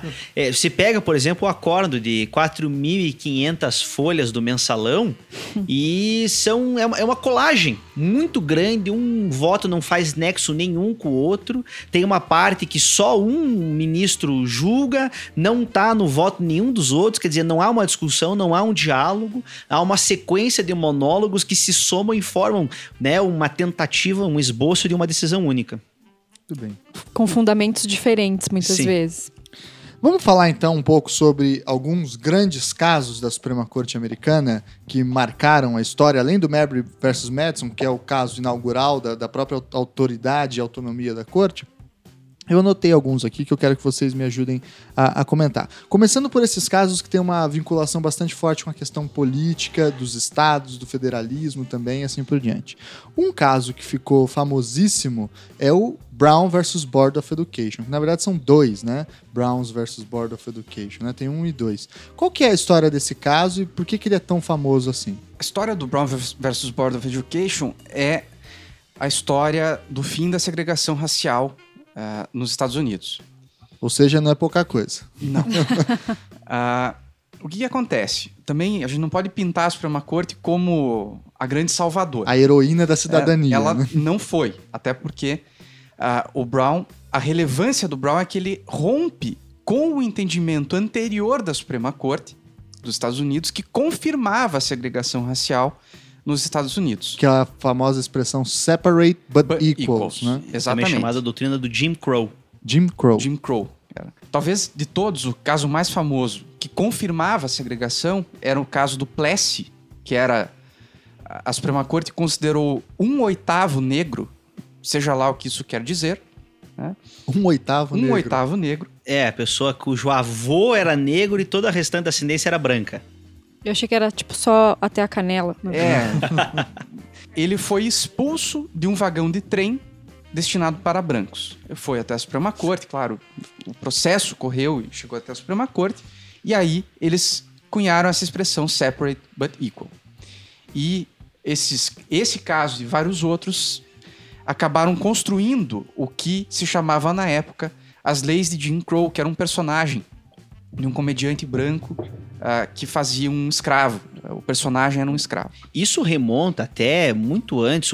Disse que um dos estopins da Guerra Civil Americana foi um caso da Suprema Corte é, chamado Scott versus Sanford. Ficou conhecido pelo é, nome inteiro do, do, do requerente, Dred Scott, que ele era um, um escravo que foi levado pelo seu é, dono para um estado livre e a legislação do estado livre de Illinois declarava que qualquer pessoa que fosse levada por Illinois, qualquer é, é, negro, qualquer escravo que chegasse a Illinois seria livre. É, no entanto, a Suprema Corte decidiu que como ele foi levado como bem, ele voltava a sair do Estado como bem também, então ele não, não adquiria a condição de, de cidadão e ele sequer tinha direito de petição à Suprema Corte. Então sequer foi conhecida a, a- o direito de ação dele nesse caso, porque ele não era um cidadão, não era uma pessoa, ele era um bem. Então, a Suprema Corte, quando até chegar em Plessy versus Ferguson, a gente tem é, essa longuíssima esteira, quase um século de decisões que é, confirmavam é, primeiro o escravismo, depois é, a, a segregação é, racial e, o- e o próprio racismo até que a gente chegasse no, no, no Brown. É, isso mesmo. Guilherme complementou muito bem. Então, a Suprema Corte não tinha grandes interesses por muito tempo em assumir uma doutrina que ah, acabasse com a segregação. O caso Brown versus Board of Education era um caso, era um, um casal de pais que queriam matricular o seu filho negro, os pais eram negros, eles queriam matricular o seu filho numa escola destinada para brancos. Por isso, o, o, o réu dessa, desse caso é o Board of Education, era Secretaria, Secretaria de Educação. de Educação né, da época. E nessa decisão eles entendem que a ideia do separate but equals ou a, a qualquer ideia relacionada a, a que confirmasse a segregação, seja fosse nas escolas, fosse nos ônibus, fosse nos trens, não poderia mais subsistir. Então, o Brown tem essa importância ah, com o próprio tema que ele julga, então acabou com a segregação raci- racial, e também tem essa importância eh, no sentido de que a Suprema Corte rompe com toda a tradição que ela mesma tinha construído. Então o Brown é um caso que interessa para quem estuda o próprio direito constitucional, interessa para quem estuda o, o processo da Suprema Corte, né, no rompimento de uma, de uma decisão com as anteriores, e tendo em vista o papel dos Estados Unidos, ou a posição dos Estados Unidos, o resultado desse caso Brown versus Board of Education acaba se alastrando, né, eh, se propagando para o restante do mundo.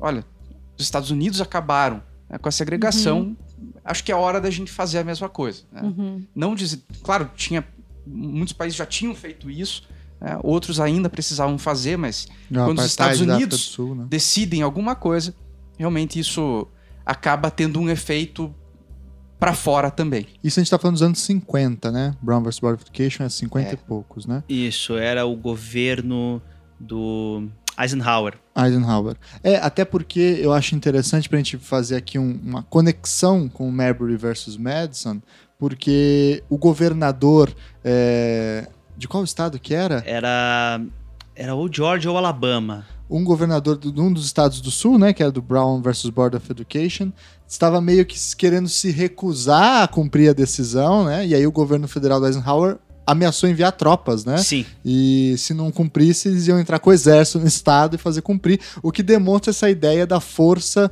da Suprema Corte, o enforcement agora realmente Sim. existente, né? E imagine o que aconteceria se o Supremo Court tivesse decidido e o Eisenhower se negasse a enviar qualquer espécie de socorro, que a situação que ficaria.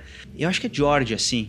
Eu, eu, não, eu, não, eu tô tentando lembrar o É estado. incrível, porque o que mantém, no fim das contas, a autoridade de uma decisão da Suprema Corte é uma crença ou um acordo, né? É, enfim, não é uma inspiração concreta. O- a, a Suprema Corte não tem uma força policial própria, um exército próprio, né? Que possa lá cumprir as decisões. Então isso é interessante a gente pensar o como é difícil, né? Esse, essa relação entre o executivo, o legislativo e a Suprema Corte, né? Um segundo caso famoso aí nessa mesma discussão é o Roe versus Wade, né? É, que a gente até já comentou rapidamente no podcast sobre aborto legal, é, que foi o, o- a decisão aí dos anos 60, né, Luquez, se não me engano, que acaba por possibilitar legalizar por uma por um curto período de tempo, aquela época, né? Porque depois logo ela foi reformada, a questão do aborto nos Estados Unidos. Qual que é a característica dessa decisão? Como é que ela entra nessa discussão do poder da, da Suprema Corte? Essa é uma decisão muito estranha, Thiago. É, e é difícil da gente compreender o fundamento da decisão, porque ela transita em algum, em algum sentido pelo, por decisões como do, do caso do Brown versus Board of Education, são, são decisões mais ou menos contemporâneas, são poucas décadas que, que as separam se, se chega a isso. É, por quê? É, a, a Constituição dos Estados Unidos sofreu uma série de emendas, inclusive a 13 terceira emenda, que é a história, por exemplo, do filme Lincoln, que mostra né, ele, ele abolindo a, a escravidão por meio da 13 terceira emenda. Tem o documentário agora no Netflix também, é o Thir- 13, Aham. né, que, que conta um pouco a, a história dessa emenda e os, e os efeitos A posteriores. história do direito tá em alta, né, meu? Isso Queria é... fazer um registro aqui, tendo em conta a audiência do Salvo Melhor Juízo. Acho que tá na hora do professor Guilherme ganhar a assinatura do Netflix. É Porque é verdade. tanta Se o Silvio. Santos ganhou, eu também quero. Pois é, É. isso mesmo. Ah, eu faço indicação quase todo o programa. É, que é legal da. Netflix. Mas a 13 terceira emenda, que aboliu a escravidão, né, e, e ela de fato diz que todas as pessoas são iguais, ela não foi aplicada de pronto pela Suprema Corte. É, que entendia que o, o igual da 13 terceira emenda era, um- era uma igualdade formal e permitia coisas como o separate but equal.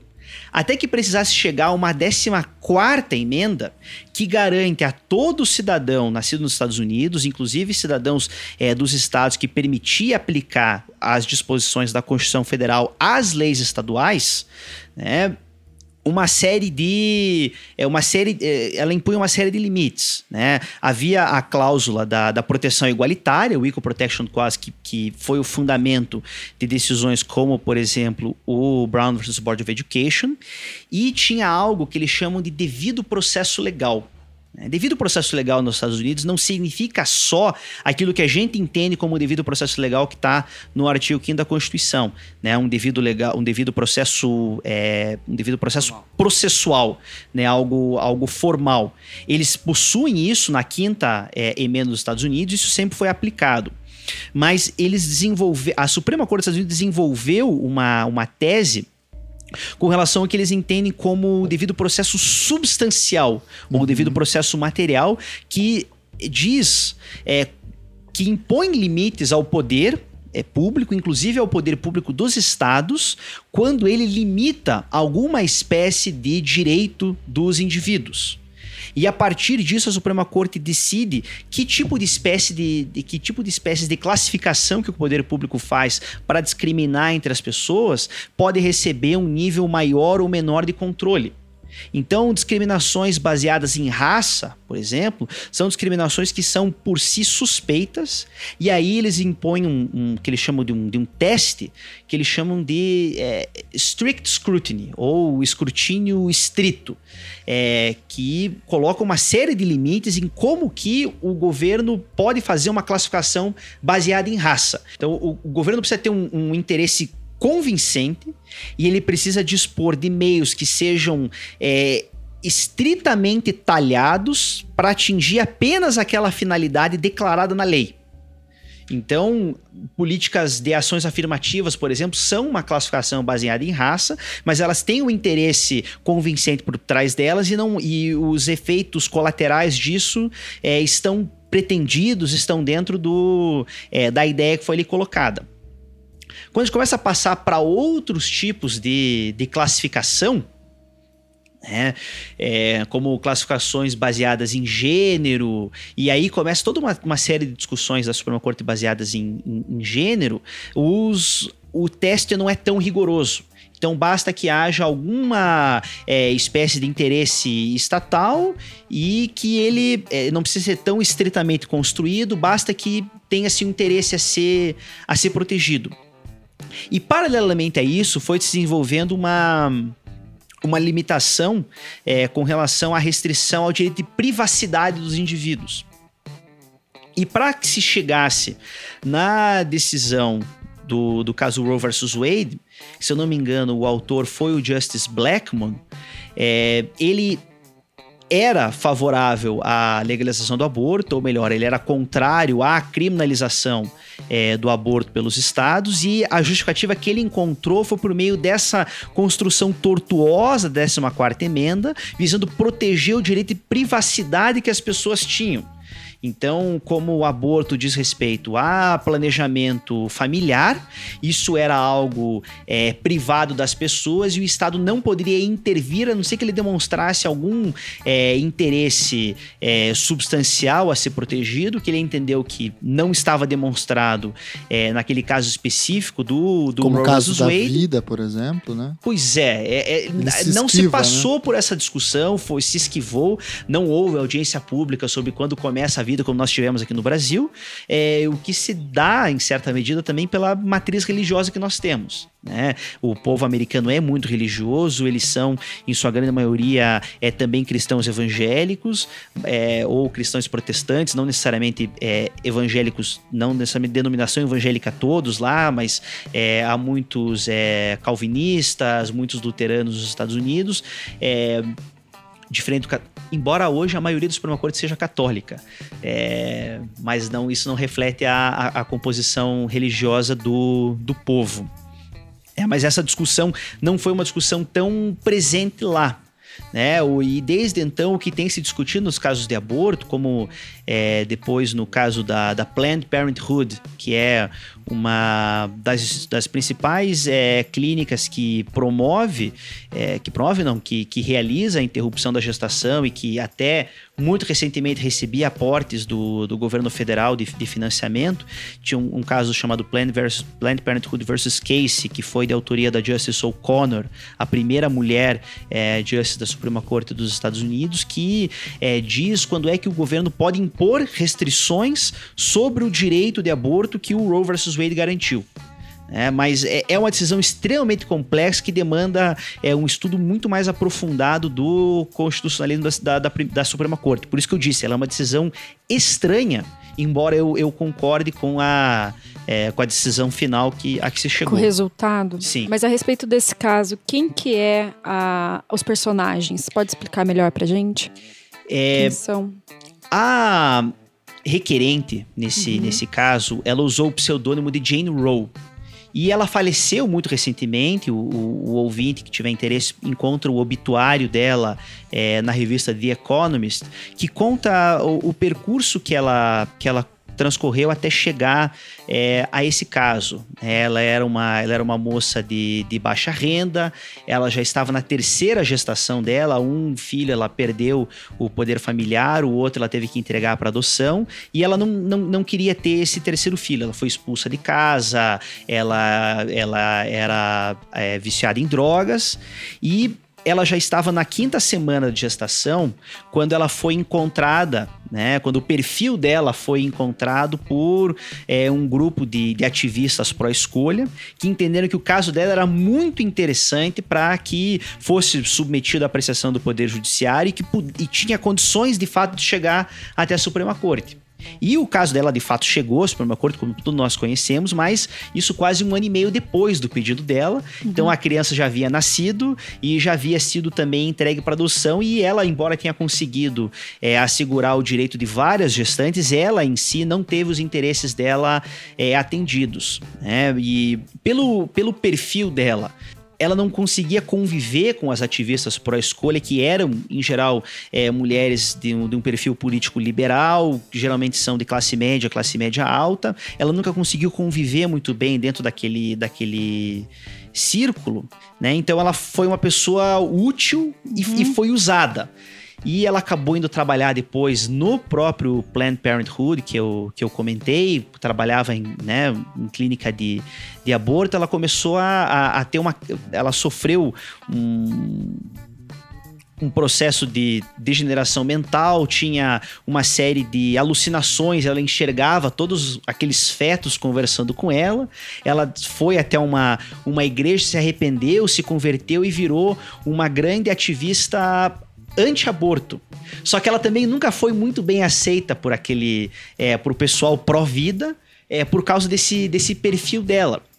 E um pouco a conclusão que esse é, artigo do The Economist é, coloca é um problema intrínseco desse sistema de, de controle de constitucionalidade, de constitucionalidade americano. Porque a gente depende do litígio estratégico, a gente depende de um réu ideal que tem um caso interessante, mas aquele caso nunca vai atender aos interesses daquele indivíduo. Né? Então, ela é uma prática muito utilitarista. Né? Ela usa Sim. as pessoas e aquelas pessoas é, depois acabam se sentindo usadas. Né? Uhum. Embora a gente sempre possa encontrar pontos para criticar no nosso sistema de controle de constitucionalidade, há ganhos claros na ação direta. Né? O caso que nós temos aqui de maior semelhança, que é a, a DPF 54, que foi é, defendida pelo hoje ministro Roberto Barroso do Supremo Tribunal Federal e permitir, foi a Confederação Nacional dos Trabalhadores na Saúde é, entrou com esse pedido para garantir alguma espécie de segurança para que os trabalhadores da saúde pudessem atuar é, realizando a interrupção legal da gestação nos casos de fetos anencéfalos. Né? Então aqui não precisou que uma mãe, né, como o livro da Débora Diniz conta da, da história da, da Severina, que precisou passar por um longo, é, uma longa via crucis até conseguir uma decisão é, judicial em favor de, da interrupção da gestação e um padre do Instituto Provida em Anápolis de Goiás entrou com habeas corpus em favor do feto para caçar aquela decisão e fez com que é, a menina Maria Vida viesse a nascer e sobreviver por seis minutos. Né? Houve casos de litígio estratégico no Brasil, mas você não precisa ter situações como essa para que você venha ter uma decisão como nós tivemos na DPF 54. Uhum. Ali a situação foi despessoalizada e o Supremo conseguiu atuar de forma é, técnica, né? não atuando num, num caso específico. Ou seja, esse uso é, de algum caso estratégico para, na verdade, colocar um debate público e político em pauta e ser resolvido muitas vezes via Suprema Corte, né? E aí eu acho que um grande exemplo dessa técnica vai ser o caso mais recente, próximo de nós, que é o Bush versus Gore que foi quando a Suprema Corte Americana decidiu o resultado das eleições norte-americanas, que aí chamou muito a atenção de todo mundo, né? Como que foi exatamente essa história desse caso, sabe? A decisão Bush versus Gore foi proferida naquela eleição do ano 2000, em que a gente tinha, por um lado, né, o ex-presidente dos Estados Unidos, é, o George é, W. Bush, concorrendo contra o então vice-presidente dos Estados Unidos, o Al Gore. E foi uma eleição extremamente disputada, em que o Al Gore acabou tendo a maioria dos votos nominais, mas pelo sistema é, eleitoral dos colégios eleitorais dos Estados Unidos, né, que de quatro em quatro anos entra na pauta do nosso judiciário, porque na nossa cabeça não entra esse sistema de, de voto distrital, embora haja o interesse claro em incorporar algo semelhante a ele aqui nos Estados Unidos nas, nas reformas políticas, é, o, o George Bush acabou levando.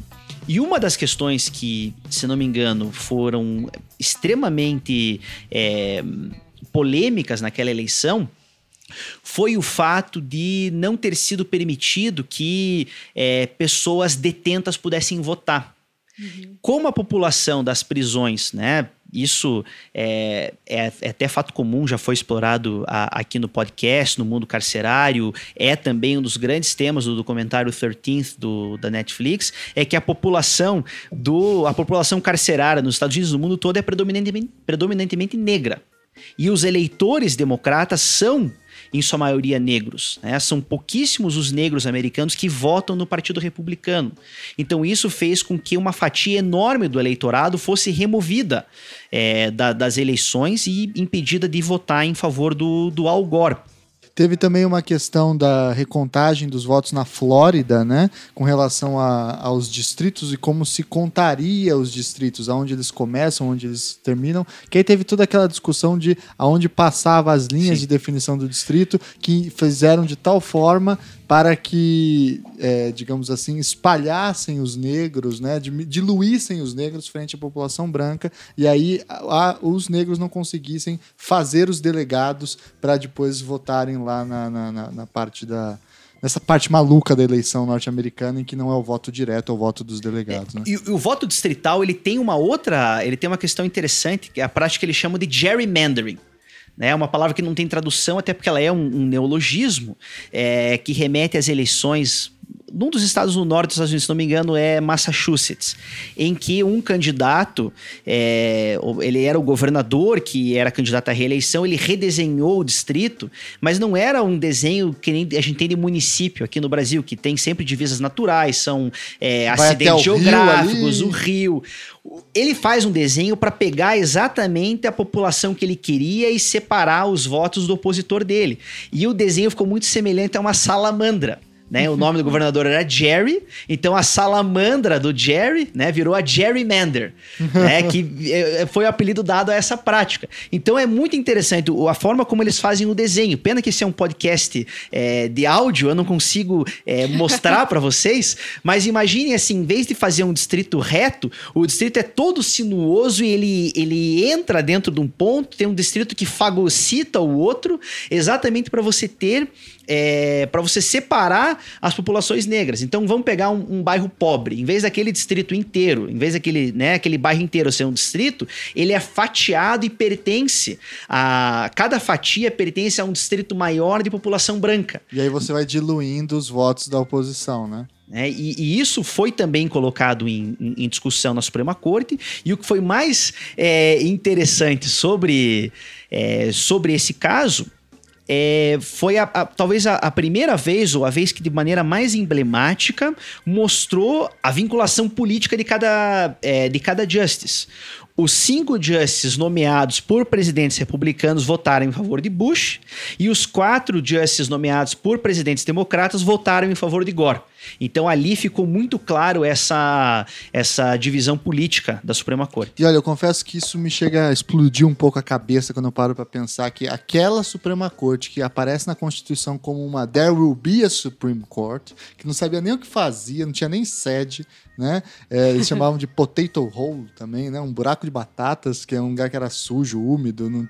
Era um, algo absolutamente frágil e uma instituição terciária, quaternária, sei lá, de pouquíssima importância na, na República Americana, como que ela vai, aí, 200 anos depois, na chegada dos anos 2000, e é verdade, é isso, decidir quem vai ser o presidente dos Estados Unidos. Claro, a partir de argumentos técnicos, etc. Mas são eles, no fim das contas, que vão escolher quem é que vai governar os Estados Unidos pelos próximos quatro anos, né? Então, esse, essa crescente de poder da Suprema Corte é algo é, bastante interessante. E aqui me veio um debate que eu acho curioso. Ah, que... só, um, só um adendo, Thiago, desculpa. O governador da Flórida na época era irmão do George Bush, era o Jeb Bush. Ah, exatamente. Tem esse pequeno detalhe. É, os Bush são de uma família é, petroleira, então eles são donos do Texas e acabaram exportando políticos também para Flórida. Tipo o Sarney, né? Vai para Amapá, tem essas coisas aí, né?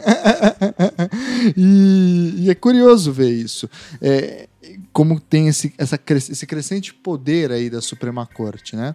Isso acaba trazendo também um debate que parece que surge nos Estados Unidos e depois chega no Brasil e em outras regiões, que é a questão do ativismo judicial da Suprema Corte, né? Isso acontece sobretudo nos anos 40, né?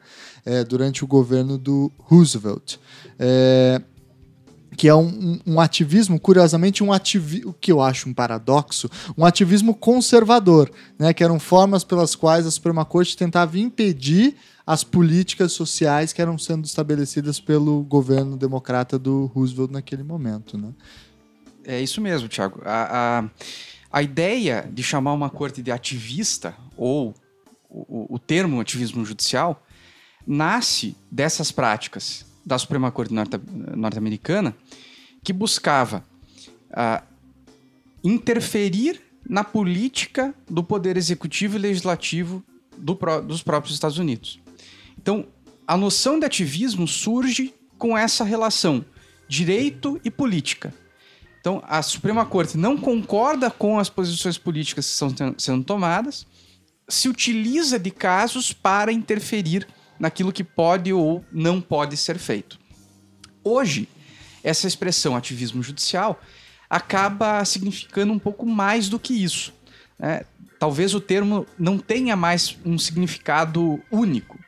Existe gente que fala em ativismo nesse sentido clássico, vamos dizer assim, e, e chama de ativistas as, as cortes que interferem em decisões políticas, e tem também algumas pessoas que entendem um significado um pouco mais amplo dessa expressão ativismo, no sentido de uma corte que interfere em outras cir circunstâncias que vão, vamos dizer assim, um pouco mais além só do que o caso que estão julgando. Ou determinam algumas, alguns atos a serem, a serem praticados pelo governo e estabelecem, vamos dizer assim, o que é certo, o que é errado em algumas circunstâncias, o que não era algo pensado para o poder judiciário, uh, para a maioria dos poderes judiciários quando foram criados. Então, realmente existe essa onda ativista. A Suprema Corte dos Estados Unidos teve momentos de ativismo e momentos de pouco ativismo. Né? Agora, eu não sei exatamente o que vai acontecer. O Guilherme até já comentou um pouco isso. Nós temos muitos juízes liberais e uma Suprema Corte que tende a ser republicana. É, não só a Suprema Corte decidiu quem era o presidente, me parece que nos Estados Unidos, nesses próximos quatro anos, a Suprema Corte vai decidir se o Trump ah, pode ou não praticar os atos que vem praticando. Ah, o caso do muro, por exemplo, certamente vai chegar na Suprema Corte. Uhum. O caso dos imigrantes certamente vai chegar na Suprema Corte. Inclusive, já, esse processo já existe. Né? É, me parece que mais algum tempo aí. Talvez quando sair esse programa já, já Isso, foi para a Suprema a gente Corte. Já tem que eh, fazer uma segunda edição aqui. É. É, mas assim, essa ideia de ativismo existe e se a gente pensar naquela noção de Constituição como um organismo vivo, as cortes vão ser cada vez mais ativistas, justamente porque elas podem fazer isso. Porque elas podem extrair sentido e dizer como que as coisas têm que ser. Ainda que os originalistas, na minha opinião, também podem. Também. Eles falam que estão extraindo o sentido originário, mas nesse mesmo momento que eles falam que estão extraindo esse sentido, eles estão criando esse sentido. É A não ser que você hoje- suponha que o texto É. exista em si, sem um intérprete. É, O próprio debate hoje pressupõe que existe um intérprete. Então, se eu tenho que interpretar, ao conferir sentido, eu vou acabar sendo ativista. né? Não, não tem como não, não- isso não acontecer mais. Então vamos falar um pouquinho sobre o futuro da Suprema Corte dos Estados Unidos hoje, né? É, a gente tem aí um novo Justice que foi indicado, que o, o, o Luquezzi até já comentou com a gente. Isso, Neil Gorsuch. Neil Gorsuch. Vamos fazer um pouquinho, rapidamente, um pouco dos profiles, para a gente ficar no anglicanismo aqui, né? É, de cada um dos, da- da- do- dos juízes. E como é que está dividida, então, essa Suprema Corte? Do lado, digamos, originalista republicano pró-Trump, em tese, né? E conservador. Quem são esses caras e quais são as principais características deles? Tá. É, bem, Thiago, eu começo dizendo que hoje nós temos nove justices. Tá? Não foi sempre assim. Havia menos justices no começo, e durante esse período de ativismo que vocês comentaram do, na época do Roosevelt, o Roosevelt estava tão puto com a Suprema Corte que a ideia dele para tentar mudar o entendimento era nomear mais sete justices para diluir um pouco aquela onda conservadora, até que um dos justices decidiu mudar o posicionamento dele né, para garantir que continuassem só nove. Tipo o que rolou na ditadura militar, né? Com o AI-2 ou AI-3 que aumenta também o número de juízes e Sim. depois diminui, né? Depois aposenta, né, Evandro Lins e Silva e outros. O, mas o- eu, eu não diria que a gente tem justices pró-Trump e anti-Trump, originalistas e o pessoal da Constituição viva. O que a gente tem são juízes que têm votado de forma conservadora e juízes que têm votado de forma liberal. Né? O, o fato deles serem conservadores não significa necessariamente que eles vão apoiar tudo isso que o Trump está fazendo, porque, embora... Nem o Partido Republicano apoia, né? Exato.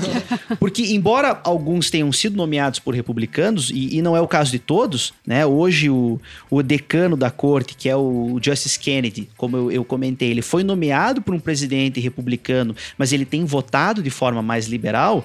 Essa vinculação não existe necessariamente. tá? É. E nem todos os justices que têm votado reiteradamente de forma conservadora são necessariamente conservadores. né? A pessoa mais conservadora da corte é o Clarence Thomas, não era nem o Scalia quando ele era vivo. Inclusive, é, há estudos feitos pelo professor Michael Dorff, de, de Cornell, de que o Clarence Thomas acabava com os seus votos trazendo o Scalia sempre cada vez mais à direita. tá? Mas vamos tentar dividir, né? É, hoje nós é está 4 a 4 é o placar com a morte do, do Scalia. Essa vaga muito provavelmente será preenchida pelo, é, pelo Neil Gorsuch.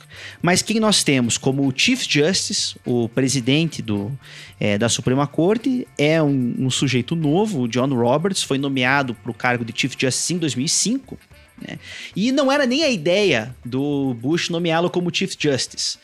É, o Chief Justice, então, era o William Rehnquist. É, a- a- tinha acabado de haver uma aposentadoria. O, o Bush tinha indicado o, o Roberts para preencher aquela vaga. E antes dele ser confirmado como Justice, o Rehnquist anunciou a aposentadoria dele. O Bush retirou aquela nomeação e indicou o Roberts direto para Chief Justice. Então, ele é um cara é, muito próximo à família Bush e ele tem um, um- um projeto, ele terá um período longo na Suprema Corte. Sim. É. Aí, indo por ordem de, de antiguidade, né? do mais antigo para o mais moderno. Temos o, o, o Kennedy, né? o Anthony Kennedy foi nomeado por um presidente republicano, mas tem votado de forma democrata. Com esse sobrenome, né, meu amigo? ele é o ele é chamado swing vote, né? Ele é o voto que de, de pêndulo, ele pode votar tanto para um lado, tanto para o outro, mas nas, nos, nas grandes decisões mais recentes é, em favor dos liberais, é geralmente o voto do, do Anthony Kennedy que garante é, a maioria liberal. Ele é o cara que tem que ser convencido, então. Exato. Né? Após temos o, o, Clarence Thomas, que também foi uma, uma nomeação republicana. E é o único negro, né, na Suprema Corte. É né? o único negro atual, é o segundo negro da história da Suprema Corte. Né? E ele é extremamente conservador. Eu só preciso fazer uma retificação aqui. O Kennedy não foi nomeado pelo Bush pai, como eu havia dito. Na verdade, o Kennedy foi nomeado pelo Ronald Reagan. Ronald Reagan. É, eu que eu preciso me corrigir. O Clarence Thomas, sim, foi nomeado pelo, pelo, pelo Bush e tem sido um, um, um fiel escudeiro da causa conservadora. Né? É, o, é o principal conservador hoje da corte. É, na sequência, em ordem de antiguidade, temos a Ruth Ginsburg, é, que é atualmente a única, a única justice judia da corte. É, desculpa, a Helena Kagan agora também é, é, também é judia. Ela foi nomeada, a Ginsburg foi nomeada pelo presidente Clinton e ela é, é bastante liberal, tem dado importantes decisões é, pró-liberais. Depois temos o Stephen Breyer, que também é um, um justice é, bastante liberal. Ele é hoje, salvo engano, o juiz mais velho da corte. Porque, embora o Kennedy e o, e o Thomas sejam mais antigos, eles não são tão idosos. Uhum. Então, os mais próximos a se aposentar ou falecer por causas naturais hoje são a Ginsburg e o Breyer. Né? O que mostra que a tendência é que saia mais um membro desse, desse é time. Esse que é o grande liberal, susto do medo, né? E o, o Trump consiga, além de emplacar o quinto conservador, emplacar também um sexto. Né? É um perigo bastante grande que temos. Porque na sequência são todos justices bastante jovens. Né? Tem o Samuel Alito, indicado pelo Bush filho, em 2006. Ele é bastante conservador, bastante originalista. E as duas justices mais novas foram ambas nomeações é, do Obama para substituir justices que também eram liberais, que é a Sônia Sotomayor, a primeira justice é, hispânica ou latina da corte, e a Helena Kagan, que foi professora do Trump na Faculdade de Direito de Harvard. Do Trump? Desculpa. Deus do, do céu. Obama. foi professora do Obama, né? E aí que veio essa essa nomeação. Então nós temos quatro mulheres? Três mulheres. Três mulheres. Três mulheres. A Ginsburg, a Sotomayor e a Kagan. E esse último cara, o Gorsuch, como que é o perfil dele? O Gorsuch, ele foi uma nomeação muito boa do Trump, talvez foi, um, foi, foi uma grande tacada de mestre, porque ele foi, ele já é juiz federal nos Estados Unidos, ele foi indicado, é, eu não me recordo se ele foi indicado pelo Obama ou se pelo Bush, mas foi uma nomeação unânime. Ele não teve nenhuma oposição, foi uma sabatina muito tranquila e ele é uma pessoa muito qualificada. Uhum. Né? Mas ele tem um pensamento conservador, né? Talvez tenha sido esse o motivo pelo qual o Trump o nomeou. Ele é conservador, ele tem uma postura originalista, então ele tem um perfil muito semelhante ao Anthony Scalia que ele está substituindo. Né? Ele já serviu muitos anos como magistrado, é, ao contrário, por exemplo, da Helena Kagan, foi a última nomeação feita pelo, pelo Obama, que não tinha nenhuma experiência é, na magistratura. Então, isso dá muita força para a nomeação. Né? É um cara que passa sem oposição por democratas, que já tem experiência é, como, como magistrado, né? E que tem o perfil ideológico que estava sendo buscado. Não é, é, Ele não é extremista, né? Em termos assim, ele não é um conservador maluco, ele é um conservador moderado, mas ele é um conservador.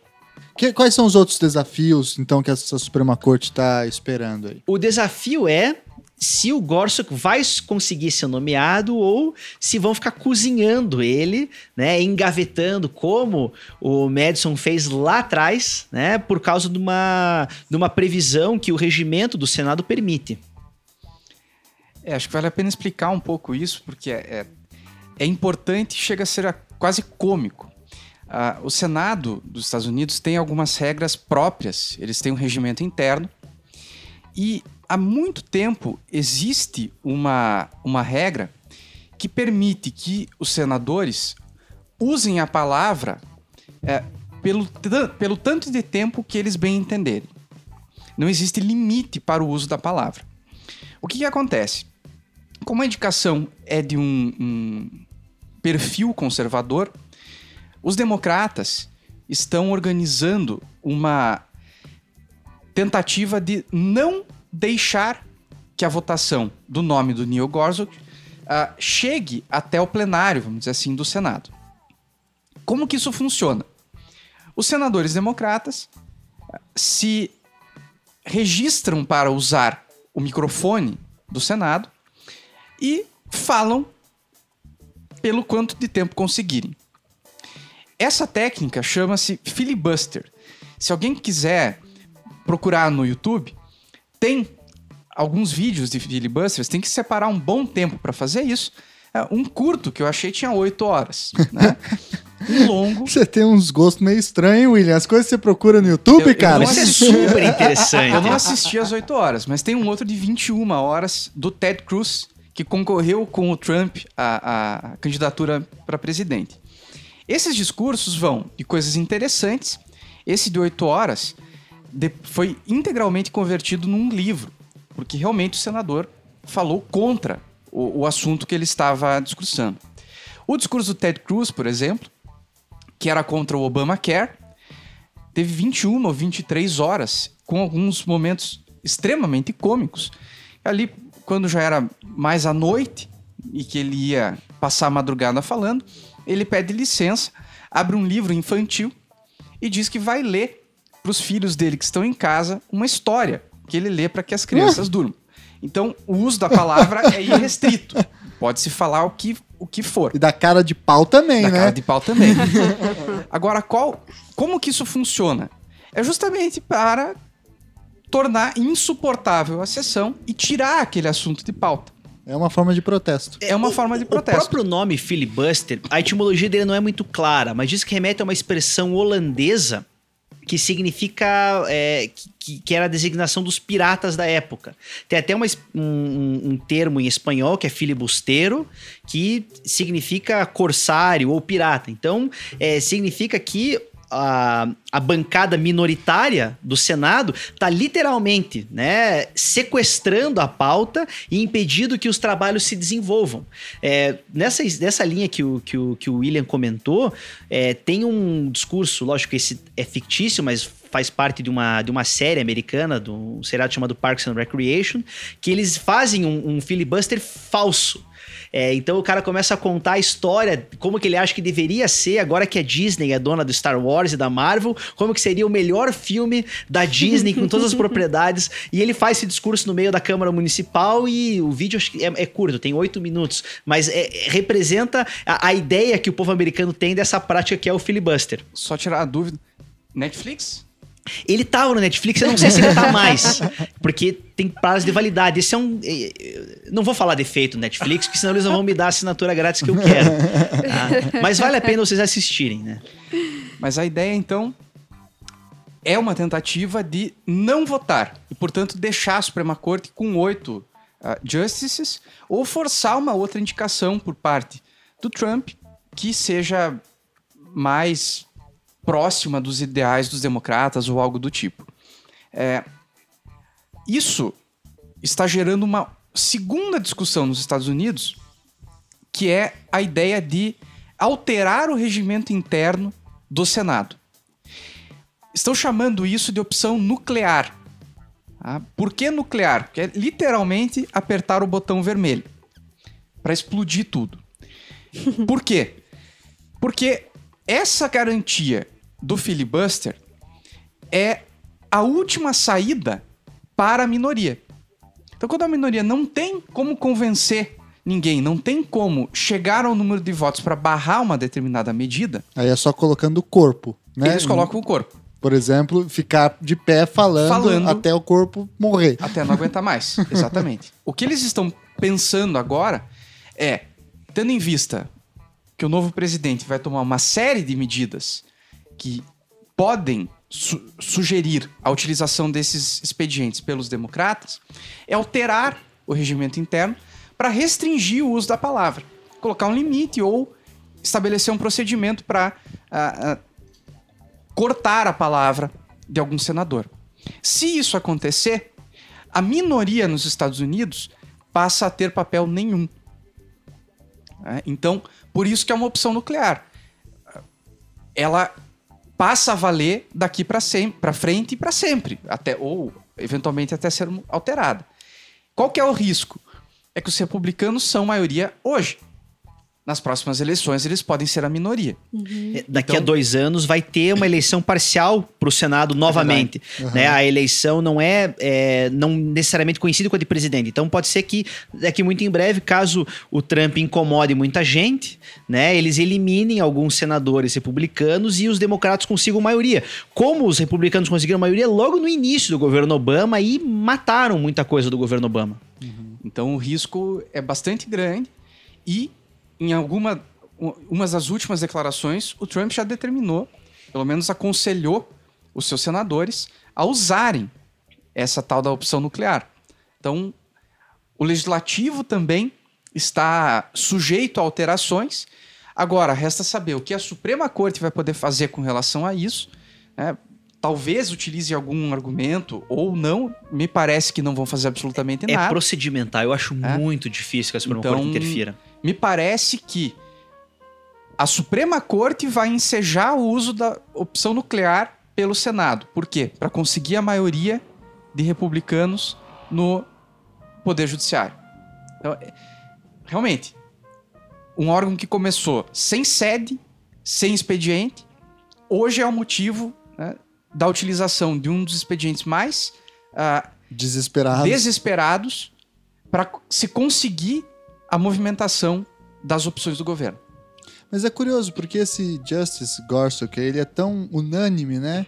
Que a impressão que dá é que eu não sei se eles vão acabar... Pois Talvez é. eles façam mais isso numa questão de muro. Mas o questão- Merrick Garland também era um cara unânime. O, o- o Obama, em vez de nomear alguém ideológico que pudesse realmente, né? Porque o contexto disso é muito importante. O, o Scalia, além de ser o grande ícone dos conservadores, ele garantia que a, a maioria da corte fosse conservadora e essa maioria vinha há décadas. É, a partir do momento que o Scalia morre num governo Obama que não tinha expectativa de nomear mais ninguém, surge a primeira centelha de esperança de uma corte de maioria liberal. E para os conservadores virou uma questão de honra garantir a, garantir a manutenção da maioria deles. Então, quando o Obama faz a nomeação, ele nomeia alguém esperando que possa passar aquela nomeação. Então, ele nomeia alguém que tem exatamente o mesmo perfil do Gorsuch. Alguém que já era juiz, que já tinha sido aprovado por unanimidade, alguém que lecionava é, e não era liberal. Ele era um cara extremamente centrista, o Merrick Garland. Mas sequer marcaram a sabatina dele. Não os, os republicanos sequer usaram do expediente do filibuster, até porque eles não precisavam, porque eles, só- eles já eram maioria. Então eles não precisaram de filibuster. Eles simplesmente é, travaram a pauta, arquivaram e não deixaram sequer marcar a sabatina. O Gorsuch é diferente, ele caminha porque a maioria é republicana e os democratas vão ter que brigar. Muito bem. É, gente, 2017, 2018 em, em diante serão anos de muita tensão e treta no mundo da Suprema Corte. Aí. quem achava que o terror morria em 2016, Hum, olha, exatamente. tem muita coisa pela frente. Muito bem, então, pessoal. Queria agradecer imensamente ao Luquez e ao William pela excelente aula e explicação sobre a Suprema Corte Americana. E aí a gente caminha para nossa parte final aí de indicações, sugestões, filmes, documentários da Netflix e, e outras possibilidades aí para quem queira se inteirar um pouco mais desse assunto. Manda ver aí, William. Olha, já que falamos tanto do Marbury versus Madison, tem um livro de um professor dos Estados Unidos chama Edward Nelson, que o nome é Marbury versus Madison, e ele conta não sobre um viés tão jurídico, mas ele conta quase que como um romance o que estava acontecendo na época e como que esse caso gerou a decisão ah, da Suprema Corte. Esse é um livro bem bacana, infelizmente não tem tradução, tá? mas vale a pena. É, além disso, já que falamos bastante, vale a pena para quem se interessar conhecer a obra do Scalia né, e também tem algumas críticas a obra do Scalia de um professor que já esteve aqui em Curitiba, Thiago, Hum. que é o Richard Weisberg, Olha aí. que ele tem um livro chamado In Praise of Intransigence. E curiosamente, usando me- os mesmos expedientes do Scalia, né, mais próximo de um originalismo, ele mostra que uma série de decisões do Scalia estavam erradas sob o ponto de vista é, Originalista. originalista. Então é, é, é, é interessante também dar uma olhada nisso. Acho que são. Ele não era originalista enough. Não, E você, Luquez, o que, que você manda pra nós? Eu vou começar pela indicação técnica. Né? Tem um livro muito bacana chamado I Dissent, de um professor americano chamado Mark Tushnet. É, esse livro ele passa por algumas das principais decisões da Suprema Corte dos Estados Unidos. Começa, como toda obra constitucional americana precisa começar, por Marbury versus Madison e caminha para o caso que nós comentamos aqui hoje. É, caminha por Brown versus Board of Education, Roe versus Wade, mas ele faz numa perspectiva muito interessante. Ele conta os fatos do caso, ele faz uma breve síntese da decisão e aí ele recorta trechos do voto divergente para mostrar como muitas vezes o voto divergente acabou vindo a se tornar no futuro né, a, a- a posição majoritária ou muitas vezes a posição correta em determinados casos, né, mostrando a fragilidade dos votos da maioria da, na, na Suprema Corte. E termina com grandes votos divergentes, que essa era a especialidade dele, do, do Anthony Scalia. Né? por mais que a gente critique ele, ele era um sujeito extraordinário, uma das mentes mais brilhantes que já passou pela Suprema Corte dos Estados Unidos. Corte girar, né? Exato. É. Ele era a alma da Suprema Corte por, por muitos anos. É, aí passo agora às, às sugestões culturais, né? Muitas delas eu já fiz ao longo do programa, fazendo aqui o jabá do Netflix. É, para a gente entender os casos da, de todo esse momento do- dos direitos civis, né, que chega no Brown vs. Board of Education, tem é, um filme que eu acho muito interessante, que é o filme O Mordomo, baseado na obra do Lee Butler. É um filme muito bonito, muito emocionante. Ele ainda estava no Netflix a última vez que eu assisti. né? mas vocês conseguem assistir. É um filme, é um filme realmente muito bonito que mostra alguns é, momentos políticos e tem o, o- o Hans Gruber e o, o professor Snape fazendo o papel do Ronald Reagan. né? Olha aí. o, o nosso grande Alan Rickman aí no papel do Ronald Reagan. É, eu já mencionei o documentário é, 13th do, no Netflix e não canso de recomendar. Assisto no, no YouTube o filibuster feito pelo comediante Patton Oswalt na série Parks and Recreation. É engraçadíssimo e mostra, né, como eu disse, a visão que o americano tem dessa, dessa prática Desse comum no. Senado. Muito bem. E você, Carol, o que, que você manda aí? Acho que nessa mesma linha de pensar é, a partir desse caso do Brown vs. Board, Board of Education, tem o filme Selma, que é bem legal. É, ele não tem tanto essa questão do, do- da, da Suprema Corte, mas ela tá no pano de fundo, então acho que é interessante. Um outro filme que também não tem a questão da Suprema Corte como principal, mas ela tá no pano de fundo, que eu acho que é bem legal, é aquele filme Clube de Compras Dallas. Dallas Buyers Club lá. né? É bem legal e tem essa questão no fundo também. Muito bem. Eu não tenho nenhuma indicação. Eu ia indicar o Oies, que é aquele site onde tem todos os casos da Suprema Corte comentados e aí dá para você escutar o áudio original também das gravações, o que eu acho muito interessante. É, vale a pena dar uma olhada lá. Você tem toda a taquigrafia, etc. e cada uma das decisões, inclusive do Brown vs. Board of Education e tantas outras. Fica essa ótima sugestão. E além disso, Agradecer novamente meu querido amigo Guilherme Luquez, meu querido amigo William Pugliese por virem aqui numa data um tanto quanto fora da, da, da média. Você, ouvinte, não sabe, mas a gente está gravando no meio de um feriado e eles se dispuseram a vir aqui para a gente fazer esse papo. Agradecer a querida Carol. E então agora a gente dá aquele tchau pro nosso ouvinte. 3, 2, 1 e. Tchau, tchau, Tchau, pessoal. Valeu!